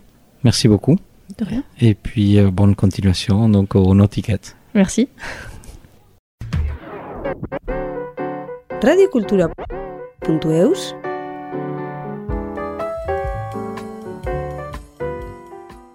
Voilà, merci euh, Lucie. Et puis euh, voilà, c'était super de pouvoir découvrir un petit peu eh bien, euh, qu'il y a euh, des femmes intéressées par le, la pelote basque et puis qui essaient de, de, mettre en avant un petit peu ce, ce sport du point de vue féminin. Et voilà, et puis on, vi- on invite euh, tous les gens à s'approcher, euh, de le, à côté du fronton. euh, donc l'œuvre réalisée par Zalez à la rue Albéric Poitrenaud.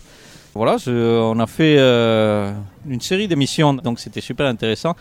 Mais euh, peut-être que ça donnera l'occasion euh, voilà, d'approfondir un petit peu plus lors d'émissions spéciales, un petit peu plus Ça en sera avant. avec plaisir, vraiment. Euh, pour nous aussi, bien sûr. C'était un très bon moment passé avec vous sur ces trois jours et justement on a. C'est sûr que vous allez euh, vous allez entendre un peu plus de nous et euh, on va partager encore des bons moments. On va se retrouver. Génial. On finit avec euh, bah, l'interview euh, de, bah, de Monkey Bird qui, qui eux, n'ont pas réalisé cette année une, un, mur. Euh, Ils l'avaient fait il y a deux ans, euh, dans l'édition 2017. Mais cette année, ils sont venus pour euh, présenter un petit peu leur œuvre dans, une, euh, dans un musée, le musée d'Idam, qui est au quartier Saint-Esprit. C'est très intéressant. Il y a des photos de certains murs qui- qu'ils ont réalisés. Il y a certains tableaux aussi qu'ils ont, qu'ils ont réalisés, ainsi que deux grands pochoirs pour euh, montrer voilà, leur technique de, de pochoir. Et les, ces pochoirs nous donnent un petit peu une idée de comment ils travaillent.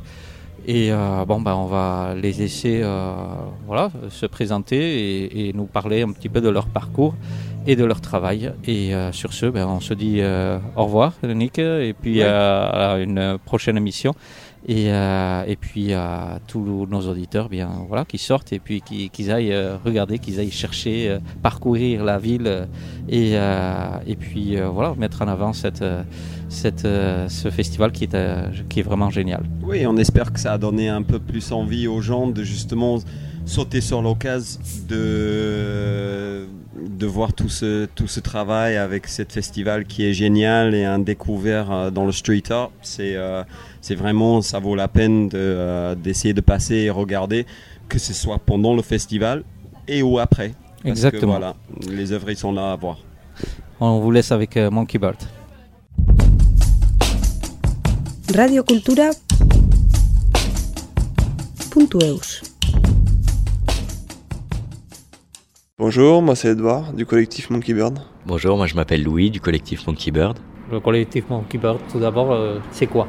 Ben, c'est un duo, on est deux artistes de la trentaine d'années et on travaille au pochoir. Voilà, on est pochoiristes. Alors le pochoir, euh, c'est une euh, discipline qu'on va plutôt nous associer à l'artisanat qui consiste en fait à découper le papier avec des scalpels et d'utiliser donc ces matrices de papier découpées pour ensuite euh, les peindre à l'aérosol et obtenir une peinture murale à l'échelle souhaitée. Donc ça peut être du petit tableau en bois jusqu'au mur monumental de, de 20 mètres de haut ou plus euh, si nécessaire. Bon, là, il y a deux mots qui apparaissent, c'est euh, artisanat, artiste. Euh, bon, est-ce que les deux, vous les assumez, vous les combinez euh, Enfin, c'est vraiment un, vraiment un choix. nous, On veut pas être catégorisé soit l'un soit l'autre. On travaille vraiment cette, dans cette idée d'utiliser euh, l'esprit un petit peu oui, créatif de l'artiste entre guillemets, et plutôt le côté technique et manuel en fait de l'artisan. On peut pas vivre l'un sans l'autre. Enfin, donc du coup, c'est quelque chose qui fonctionne ensemble quoi.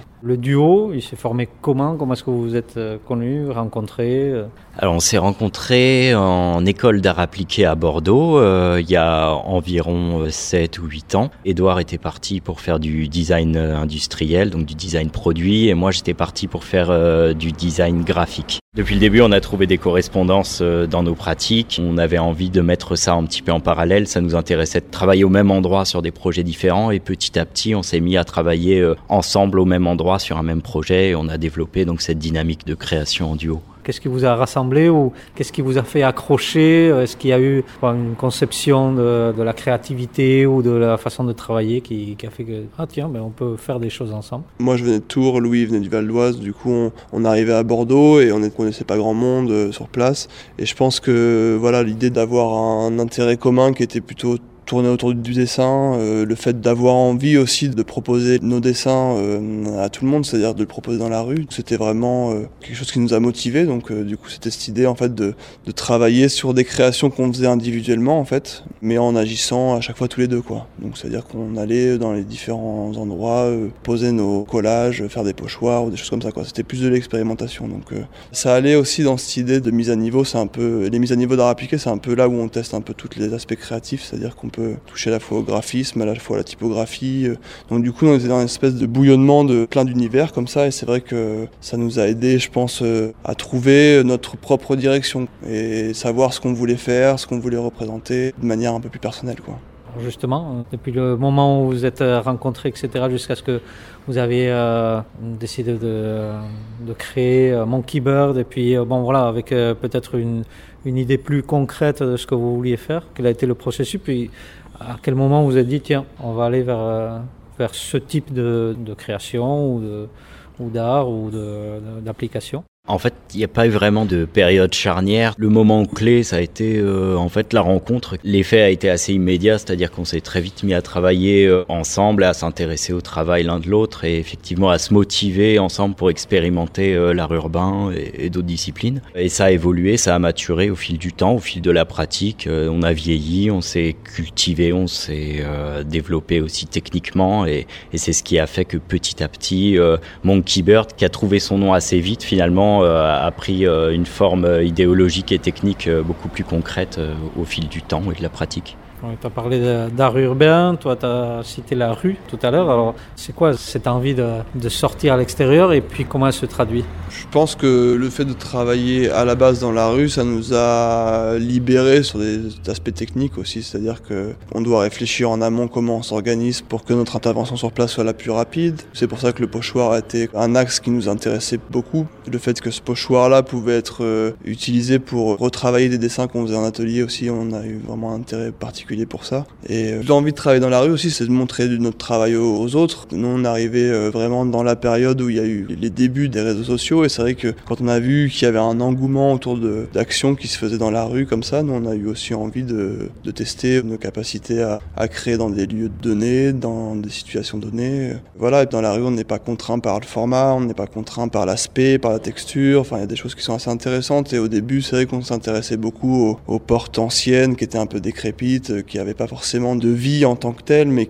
dès qu'on intervenait, on avait l'impression qu'on donnait une seconde vie entre guillemets à cette porte qui était un peu délaissée. C'est c'était on essayait de travailler dans des coins où, où les murs étaient un peu noircis pour euh, poser notre pochoir en blanc dessus pour qu'il y ait une sorte de, de lumière qui apparaisse. Voilà, c'était des, des tests euh, plastiques qui étaient plutôt pertinents et on était dans une démarche vraiment où on avait envie de de pas forcément être euh, chez nous aussi, d'explorer euh, cette nouvelle ville aussi parce que c'est vrai que c'était une ville nouvelle pour nous Bordeaux à cette époque-là, c'était une ville qu'on connaissait pas du tout, euh, qui était pas du tout comme maintenant parce que maintenant elle est très aseptisée. Donc il y a eu beaucoup de démolitions de, patrimoine industriel aussi euh, qui ont été supprimés. Enfin bref voilà, il y a eu beaucoup de changements dans cette ville. Et c'est vrai que nous on arrivait à une période où c'était encore un petit peu sauvage quoi. Et du coup c'est ce qui était intéressant quoi. On arrivait dans des friches industrielles qui étaient immenses avec des murs vierges et beaucoup de graffiti. Et c'était stimulant d'aller découvrir, d'aller euh, d'aller poser son nom, aller tester des choses quoi. Pour euh, ceux qui connaissent pas, parce que peut-être que ici au Pays Basque, peut-être euh, à Bayonne, on commence à connaître un petit peu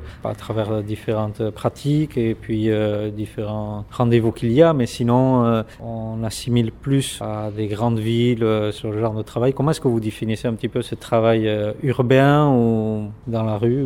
C'est vraiment une, question qui est en cours de réponse, qui se cherche encore. Nous, c'est vrai que quand on a commencé, donc c'était plutôt euh, quelque chose qui tenait plus du parcours avec des œuvres à échelle humaine et on venait un petit peu ponctuer dans la rue, donc créer une forme de situationnisme euh, pictural et on voulait euh, créer de la rencontre finalement, manifester notre présence euh, au coin d'une rue et faire un, un effet de surprise et effectivement se manifester par nos avatars de singes et d'oiseaux. Et petit à petit, on a évolué, on a tenu à se professionnaliser parce que ce qui nous intéressait dans, ce travail depuis le début, c'est qu'il est fonctionnel, il a un sens et on n'était pas juste des artistes qui nous contentions de dessiner dans nos petits carnets, on allait vraiment apporter ce travail à, la rue, euh, apporter finalement une forme de contribution euh, en tant qu'artiste. Donc euh, on, sentait qu'on avait un, un, rôle, une responsabilité aussi, donc c'est pour ça qu'on voulait pas faire n'importe quoi.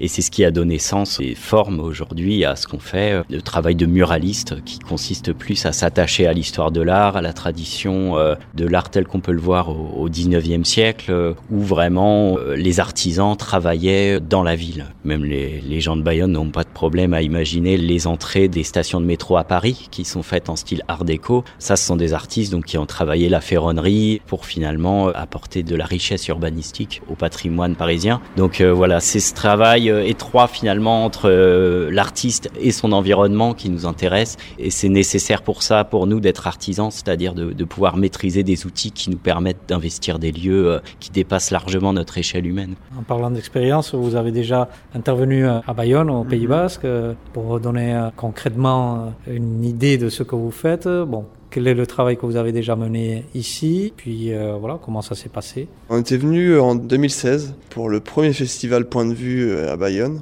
Et on avait réalisé la fresque Le Passeur qui est sur un HLM euh, à côté de la prison de, de Bayonne, je crois. Enfin, l'idée c'était vraiment de venir avec notre univers et de s'approprier un, coin de la ville qui nous semblait un peu délaissé entre guillemets. Enfin, la fresque c'est une interprétation du passeur. C'est il y a l'idée de, de, cette fusion entre le, le singe et l'oiseau euh, avec la, la barque qui est sur la tête du singe avec les différents hommes dessus. Enfin, il y a y a un mouvement, il y a une. Enfin, on a voulu vraiment créer quelque chose d'assez iconique entre guillemets et euh, voilà concrètement, l'auditeur peut se poser la question, mais bon, voilà, ils arrivent et puis tout d'un coup ils trouvent un joli mur et ils se disent tiens, on va faire.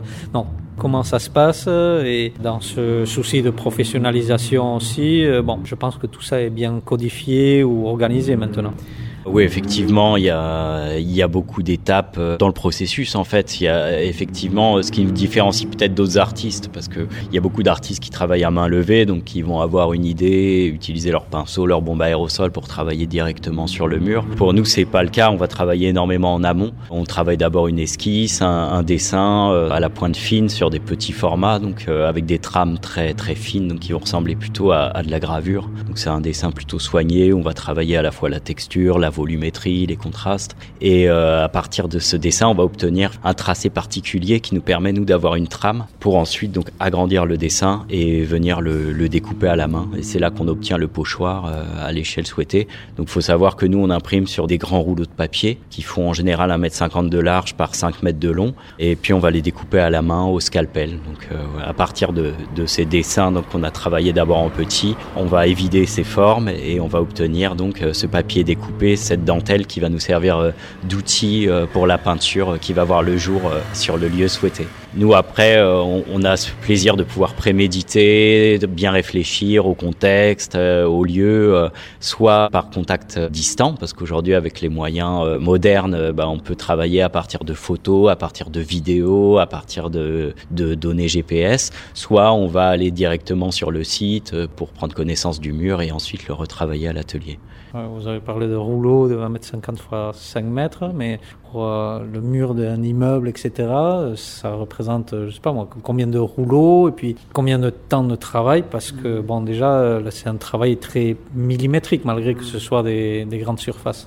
Ben, par exemple, pour le, le mur de Bayonne, il faut compter à peu près, euh, je dirais, une vingtaine de rouleaux. quoi. C'est des rouleaux qui font 5 mètres sur 1 mètre 50. Voilà, après, c'est nous, ce qui est assez pratique avec notre technique, c'est qu'on travaille en une seule couche. Donc, on travaille que au blanc, ou on s'arrange aussi pour que la partie, parce qu'on rajoute souvent des parties dorées, euh, les parties dorées soient intégrées sur le même pochoir. Donc, du coup, on travaille vraiment sur un principe d'une seule couche. Donc, ça nous facilite, entre guillemets, l'action quand on est sur mur. Le pochoir, ouais, en tant que tel, c'est vraiment euh, un travail qui va prendre euh, plusieurs semaines, c'est-à-dire qu'on travaille en plusieurs étapes. On va avoir le, le mur donné, penser à un contexte, penser à une création qui va s'adapter au mieux sur le lieu. Du coup, on réfléchit en amont par rapport à ça. Après, on va travailler une partie en haut de dessin, c'est-à-dire qu'on va esquisser en fait notre composition et euh, ensuite affiner le dessin pour euh, avoir vraiment ce travail de trait, de noir et blanc.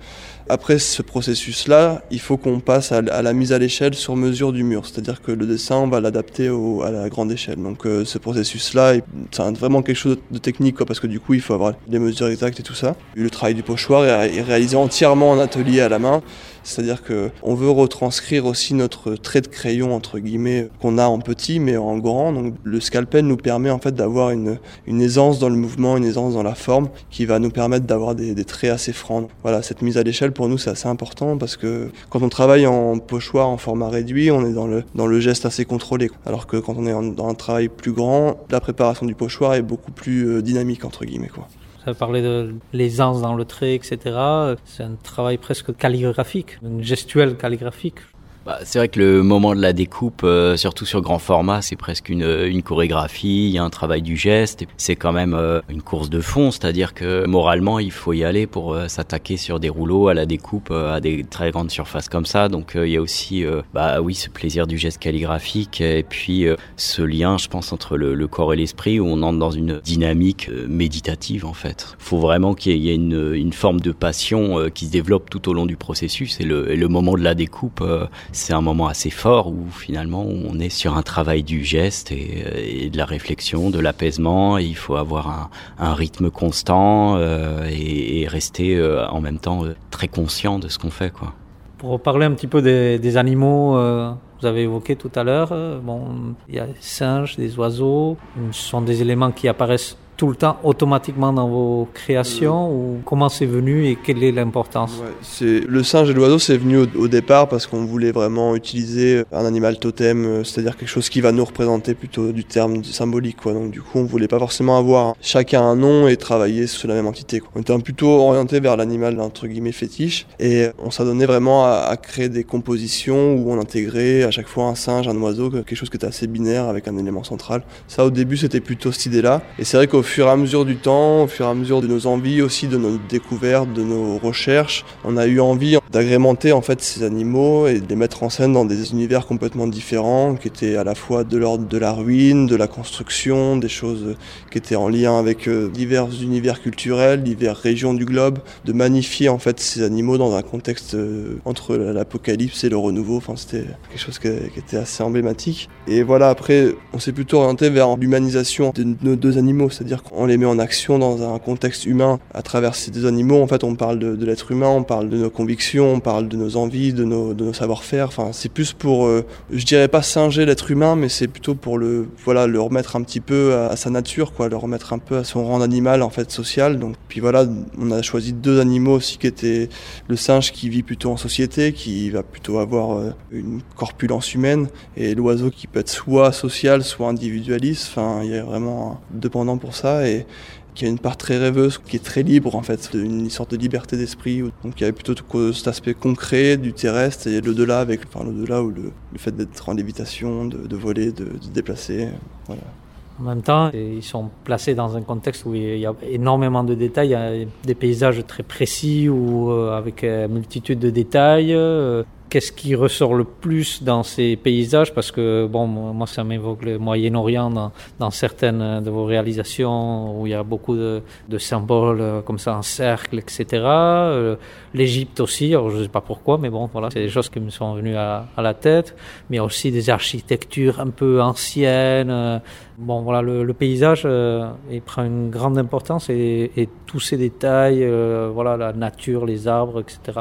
En fait, au début, donc, on, représentait les singes et les oiseaux et on a voulu rester euh, fidèle à ça et le garder vraiment comme les deux piliers de, notre propos artistique. Et euh, en restant fidèle à ça et en se détournant pas, c'est-à-dire on, on voulait pas tomber dans la facilité de faire tous les animaux du zoo. C'était vraiment ça euh, notre rhétorique préférée.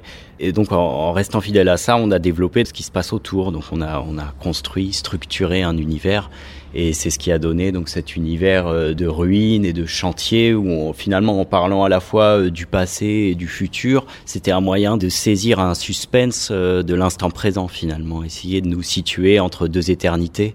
Et voilà, donc finalement le, contexte a été très très fort pour nous. Effectivement, ces animaux totems, ils parlaient de nous et ce monde qu'on a ensuite échafaudé, il parle vraiment de l'univers qui nous entoure par rapport à notre sensibilité. Donc on peut retrouver effectivement beaucoup de références antiques parce qu'on voulait montrer aussi qu'il y a une coïncidence euh, ahurissante finalement quand on regarde l'histoire euh, humaine de voir que dans toutes les sociétés euh, se sont bâties des, des grandes choses et que les sociétés les plus sages ont finalement disparu parce que ce sont les plus violentes qui ont gagné et essayer de retrouver donc la part de vérité, la bonne vérité à saisir dans, tout ce, fourmillement d'histoire. C'est une grande question qu'on essaye de se poser en, saisissant l'instant présent. Essayer de savoir dans quelle direction va l'humain, euh, dans quelle direction on devrait aller, ça c'est assez utopique, mais essayer en tout cas de saisir euh, dans quelle direction on va et pourquoi. En même temps, j'ai lu quelque part que dans vos créations, etc., qu'il n'y avait pas de morale. Voilà, mais il y a quand même euh, un questionnement où Bah, il y a plus des apports symboliques en fait, c'est-à-dire qu'on va essayer d'orienter une réflexion, on va essayer d'apporter au regardeur en fait euh, des symboles, des choses qui vont le, guider dans notre univers. Et voilà, enfin je pense que ouais, c'était l'idée de pas être dans le côté moralisateur, quoi, d'avoir plutôt une, envie de proposer aux gens d'interpréter plutôt que subir en fait une, représentation. Du coup, ça donne libre cours à l'imagination, à la créativité. Dans nos œuvres aussi, il y a le moyen de référencer beaucoup d'éléments, donc du coup, ça peut être aussi un lien historique, une autre manière d'apprendre l'histoire entre guillemets avec euh, l'histoire des monuments, par exemple, des choses comme ça. Enfin, c'est un livre ouvert en fait de notre histoire, de notre présent, de notre futur. C'est, on essaye de pas être trop mauvais moralisateur, quoi, de pas être trop euh, dans l'idée reçue ou euh, dans l'idée unique entre guillemets, quoi. dans le quotidien, comment est-ce que vous fonctionnez? Est-ce qu'on vous appelle pour participer ou créer une œuvre sur un lieu voilà, où il y a des appels à projets Comment est-ce que votre vie fonctionne? C'est vrai que le travail d'artiste, en fait, c'est un travail euh, très très complet parce qu'on doit euh, à la fois donc faire toute cette partie de conception, mais il y a aussi euh, effectivement toute cette partie de, de communication interne, externe qu'il faut gérer. Dans la majeure partie des cas, les gens nous contactent, on nous propose énormément de projets, donc après c'est à nous de filtrer. Le, le plus dur finalement pour nous aujourd'hui, c'est de savoir dire non parce que on nous propose énormément de choses, donc faut savoir euh, tout gérer dans l'emploi du temps. Et puis bah on cherche aussi, on regarde ce qui se passe au niveau des appels à projets parce que c'est vrai que c'est il y a aussi beaucoup de choses intéressantes. Donc euh, quand c'est possible aussi, on, propose notre participation euh, quand on la demande. Et donc oui, c'est vrai que c'est intéressant parce que c'est un secteur euh, en plein développement, en plein boom. Il se passe énormément de choses et partout dans le monde aujourd'hui. Donc c'est très connecté avec Internet. il se passe des choses dans le monde entier, sur les réseaux sociaux. C'est très très dynamique. Nous, on voit des choses qui se passent et les autres nous voient aussi de leur côté. Donc il y a, un échange, une communication permanente qui s'établit. Est-ce que ça vous a permis de, de voyager beaucoup euh, ces derniers temps? Bah ouais, sincèrement, un bon point qu'on a, c'est qu'on peut voyager euh, avec notre travail. On emmène notre créativité, notre production euh, aux quatre coins du monde. Donc là, depuis 2-3 ans, on est sur pas mal de voyages par an, donc c'est plutôt positif. Et c'est ce qu'on voulait, parce que c'est vrai que pendant 3-4 ans, on a tourné beaucoup en France ou proche France. Donc du coup, c'est vrai que pour nous, c'est intéressant d'aller voir un petit peu ailleurs, de voir un peu ce qui se passe dans d'autres coins du monde, de, de faire d'autres réseaux aussi, parce que hum, c'est aussi important en tant que travailleur indépendant de développer son propre réseau. Donc c'est vrai que nous, on, cherche aussi des connexions à droite à gauche euh, pour des projets qui pourraient nous intéresser, pour des projets qui ont un sens aussi avec des lieux, avec des contextes euh, historiques. euh, voilà, enfin c'est Des fois, on, on essaie de donner envie aussi à des villes ou à des, des organismes où notre travail pourrait vraiment bien marcher. Donc c'est aussi à nous de faire une recherche euh, en amont pour voir euh, quel projet et on a envie de participer. Voilà, c'est assez important en fait de, de pouvoir voyager, de pouvoir se déplacer, de pouvoir être en contact avec. euh, voilà, maintenant, on a appelé euh, aux États-Unis, à Moscou. Voilà, c'est des projets qui ont une ampleur euh, plus grande, qui développent aussi à la fois notre nom, qui développent aussi notre marché artistique. Donc euh, c'est tout bénéfique pour nous et c'est vrai que le voyage, ça permet aussi de nous nourrir, de changer d'horizon, d'intégrer différentes cultures aussi à nos créations et c'est ce qu'on aime faire. On aime bien jongler entre différentes cultures, différentes religions. En tant qu'être humain, on n'est pas juste quelque chose, on est aussi le ralliement en fait de plein d'horizons. Un projet comme ça que tu pourrais avoir en tête, euh, dans, dans lequel euh, ça a été vraiment différent de ce que vous avez fait jusqu'à présent, et, et puis que peut-être que vous avez euh, aussi adapté à la culture locale ou au paysage local. Le projet le plus immersif qu'on ait fait, c'est sans doute euh, l'Inde, où on a, on, est vraiment euh, parti euh, en indépendant, c'est-à-dire qu'on s'est débrouillé pour emmener nos pochoirs, nos bombes aérosols. On n'avait au- aucun mur prémédité, donc on est vraiment parti comme ça avec nos bagages artistiques et, et on, a expérimenté donc dans les quartiers assez populaires, même très prolétaires de New Delhi, donc sur des vieux murs en torchis, à moitié en ruine, cherchés d'histoire, où on, on partait avec la pochette sous le bras, on demandait aux gens, aux enfants si c'était possible de peindre sur les murs. Euh, Petit à petit, on se retrouvait euh, entouré de plein de gens, donc euh, d'un point de vue immersif, c'était total là-bas et puis c'était voilà totalement improvisé. Après, les, grandes expériences récentes qu'on a, c'est aujourd'hui ce qu'on fait un petit peu à travers le monde en peignant des, des grandes fresques, parce que c'est vrai que là, avec nos nouvelles techniques, on, s'adapte très facilement au, au contexte et on arrive, on arrive à garder nos habitudes, que soit le contexte et la culture euh, qui nous attend là-bas. Donc on, laisse notre fresque, on laisse une, une part de nous et ça ne nous appartient plus. Finalement, ça appartient aux gens quand on s'en va. Et euh, voilà, donc euh, chaque mur est un moment fort, un moment de, don de soi aussi et d'imprégnation d'un endroit, d'un tissu urbain. Donc chaque endroit est fascinant et, à chaque fois, ce qui est intéressant, c'est que voilà, on est on est à la fois dépaysé, mais en même temps, on est on se sent toujours chez soi quelque part parce que déjà on est deux, on est ensemble et puis on a euh, on a un savoir-faire maintenant qui nous met à l'aise. Donc euh, voilà, c'est toujours chouette. Maintenant, on peut voyager euh, assez aisément parce qu'on est à l'aise avec ce qu'on fait. Quelque chose que j'ai oublié de- d'évoquer, c'était le choix des, des couleurs ou le choix de- des non-couleurs. Mais euh, le noir et blanc, c'est vraiment un choix assumé. Depuis le début, on veut travailler avec le noir et blanc parce que pour nous, c'est l'essentiel. C'est quelque chose qui peut être à la fois très riche. Notre travail, en fait, c'est un travail où on va creuser en fait dans le papier, où on va avoir différentes couches, différentes trames. Et ces trames-là vont déterminer en fait une lumière qui va être apposée. Enfin, c'est-à-dire que la- le blanc qu'on appose sur le mur, il peut être à la fois euh, gris clair, gris foncé. Enfin, quand on s'est posé la question de l'usage du pochoir au tout début, on s'est vraiment dit qu'on avait envie de travailler sur deux couleurs, ce noir et blanc. Et du coup, on, on a créé vraiment notre graphisme par rapport à ça. Donc, euh, c'est vrai que c'est quelque chose qui est très personnel, quoi. Et après, on intègre de la couleur, mais on va pas ajouter comme ça de la couleur euh, gratuitement, entre guillemets. C'est-à-dire que si on ajoute de la couleur, ça va de la couleur qui va plutôt apporter de la, brillance sur le mur. Ce qui est très pratique avec le doré, c'est que ça apporte une teinte de, chaud, en fait. C'est-à-dire que le mur euh, devient chaud, il réagit, en fait, aussi euh, avec le- l'environnement. C'est-à-dire que en fonction de l'orientation du mur, il va être plutôt froid, plutôt chaud, il va bouger en fonction des journées.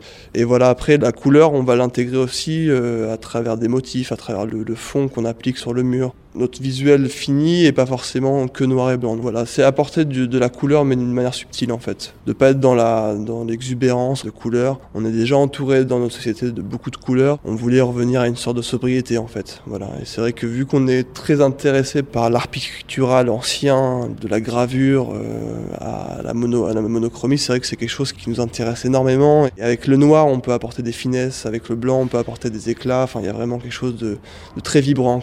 Des fois, on se rend compte que ces fragments en fait de blanc euh, apportent quelque chose de trois dimensions aussi sur le mur. Enfin, il y a vraiment un effet qui est très particulier, une vibration. Donc euh, c'est une technique qui est différente du pochoir traditionnel dit réaliste en fait. Nous, on est plutôt sur un pochoir qui est stylisé. Pour passer aux questions courtes, euh, vous avez parlé de, de murs de plus en plus grands, etc. Bon, le vertige. Un petit peu. C'est vrai qu'en fait, quand on est euh, très haut, euh, la nacelle, euh, la nacelle tangue. On a l'impression d'être vraiment au, bout du mât d'un bateau. On sent beaucoup le vent, donc voilà, on peut, on fait des grands écarts. On a beau pas avoir très peur de l'altitude, il y a un moment où quand on est très haut, que la nacelle est à bout de bras, bah on, le sent quoi. On, tangue, on est au-dessus du vide. Et c'est vrai que ouais, au début, euh, ouais, au début, faut s'y faire. C'est vrai que maintenant, on a, on a plus l'habitude, mais quand même quoi. Quand on est très haut, c'est un peu comme en haut d'un manège quoi. La peinture, euh, l'odeur du spray, euh, bon, des, des bombes, etc. Bon. En fait, depuis le début, on utilise des bombes aérosols. C'est vrai qu'on nous, on fait le maximum pour se protéger. euh, on met des masques, on met des gants. Voilà, quand on part en extérieur, déjà, il y a, bon, il y a, un peu plus de vent, donc du coup, le- les particules ont tendance à plutôt s'en- s'envoler. On essaye en fait de dévier un peu notre pratique du pochoir à la bombe aérosol vers une pratique qui serait plus du pochoir avec de- des projections. C'est-à-dire que de- depuis peu de temps, on utilise un, pistolet à peinture, à batterie. Donc du coup, on s'adapte aussi aux, évolutions techniques. C'est-à-dire que voilà, les ingénieurs nous proposent des machines qui nous permettent de pulvériser la peinture d'une manière assez euh, facile. C'est vrai qu'on essaye de trouver ce nouveau chemin en fait d'abandonner la bombe aérosol pour passer à des pratiques qui sont plus responsables. Mais dans l'idée, ça peut être assez facilement mis en place, mais, mais c'est vrai que dans la pratique, euh, vu qu'on est dans une technique qui est quand même euh, mise en place depuis un certain temps, il faut qu'on s'adapte au changement et je pense que ce changement-là va prendre un certain temps parce qu'il faut qu'on adapte aussi notre matériel, il faut qu'on adapte notre, nos outils, les pochoirs, il faut peut-être qu'on utilise un papier plus résistant. Voilà. Donc du coup, c'est des choses qu'on doit jauger, mais, mais c'est vrai que l'environnement et même euh, la santé nous, nous questionnent. C'est quelque chose qu'on aimerait bien résoudre assez rapidement. S'il n'y avait pas des singes et des oiseaux, qu'est-ce que c'est S'il n'y avait pas de singes et d'oiseaux, euh, c'est une bonne question vraiment parce que c'est vraiment une chose très importante pour nous. euh, ça a vraiment été une, intuition euh, fondatrice. Donc, on faisait d'autres choses avant. On faisait des lettrages, des, personnages et tout ça, mais ça s'est avéré finalement avec le temps, avec le recul, un, petit peu prisonnier dans une, époque qui s'appelle la jeunesse. Et donc, c'est vrai que s'il n'y avait pas ça, bah, on ferait de l'architecture, on ferait du paysage et c'est ce qu'on fait déjà on serait dans un autre médium artistique en fait, parce que ces singes et ces oiseaux, pour nous, ils sont vraiment euh, intrinsèques à notre pratique du pochoir, donc euh, c'est vrai que on partirait dans d'autres disciplines. On s'est créé un, créé univers et c'est vrai que avec cet univers de Monkey Bird, on peut s'exprimer assez librement et on peut très bien euh, pas mettre de singes et d'oiseaux et avoir le même le même état d'esprit entre guillemets de création quoi. Donc c'est on a un médium, on a notre identité graphique et c'est vrai que maintenant on a envie de proposer d'autres interprétations aussi. C'est vrai qu'on n'est pas unidirectionnel quoi. On peut aussi travailler sur d'autres choses mais mais je pense que dans le futur on- nos créations vont évoluer, c'est-à-dire que peut-être qu'il y aura pas forcément de singes ou d'oiseaux mais mais on aura toujours cet état d'esprit quoi, de ce, ce travail qui sera ciselé, ce travail qui sera précis, voilà, enfin c'est des choses qui resteront quoi. Pour terminer, une dernière question. Voilà, en parlant du futur, etc. Je vais vous demander à chacun un, un rêve. Un rêve euh, artistique? Euh, des lieux très prestigieux, des lieux sacrés. Euh, moi, je vois euh, ma femme qui est japonaise, donc je vois les, grands temples à Kyoto, par exemple, où j'ai vu des artistes donc qui ont peint des, immenses dragons au plafond du temple. Et en fait, le dragon a, le regard vraiment placé au centre, ce qui fait que la pupille a été placée parfaitement pour qu'on ait l'impression que le dragon nous regarde, quel que soit l'endroit où on est dans le temple.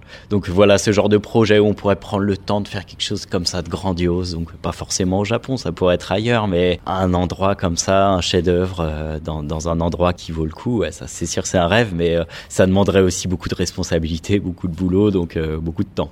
Et toi, je crois que tu as un rêve par rapport au Pays Basque. Si la ville de Saint-Jean-de-Luz nous écoute, euh, pourquoi pas réaliser le mur, l'arrière du mur du fronton de, la pelote basque. Mais sinon, euh, non, j'ai plein de rêves, mais euh, je veux pas en parler parce que c'est des, des projets à venir, donc dans des environnements, des paysages euh, très variés. Voilà, c'est travailler toujours dans des contextes assez particuliers, de peut-être euh, pas forcément travailler en ville, plutôt travailler dans des espaces euh, ruraux aussi. euh, voilà, c'est transformer la nature en, en lieu d'installation scénographique. Enfin voilà, il y a pas mal de choses. à- J'ai plein de rêves, j'ai envie de faire plein de trucs, mais bon, il faudra en fonction du planning et en fonction du, des, des possibilités quoi aussi. Merci beaucoup. Bah de rien, avec plaisir. Merci à toi. Merci à toi. Radio Cultura. Ponto Eus.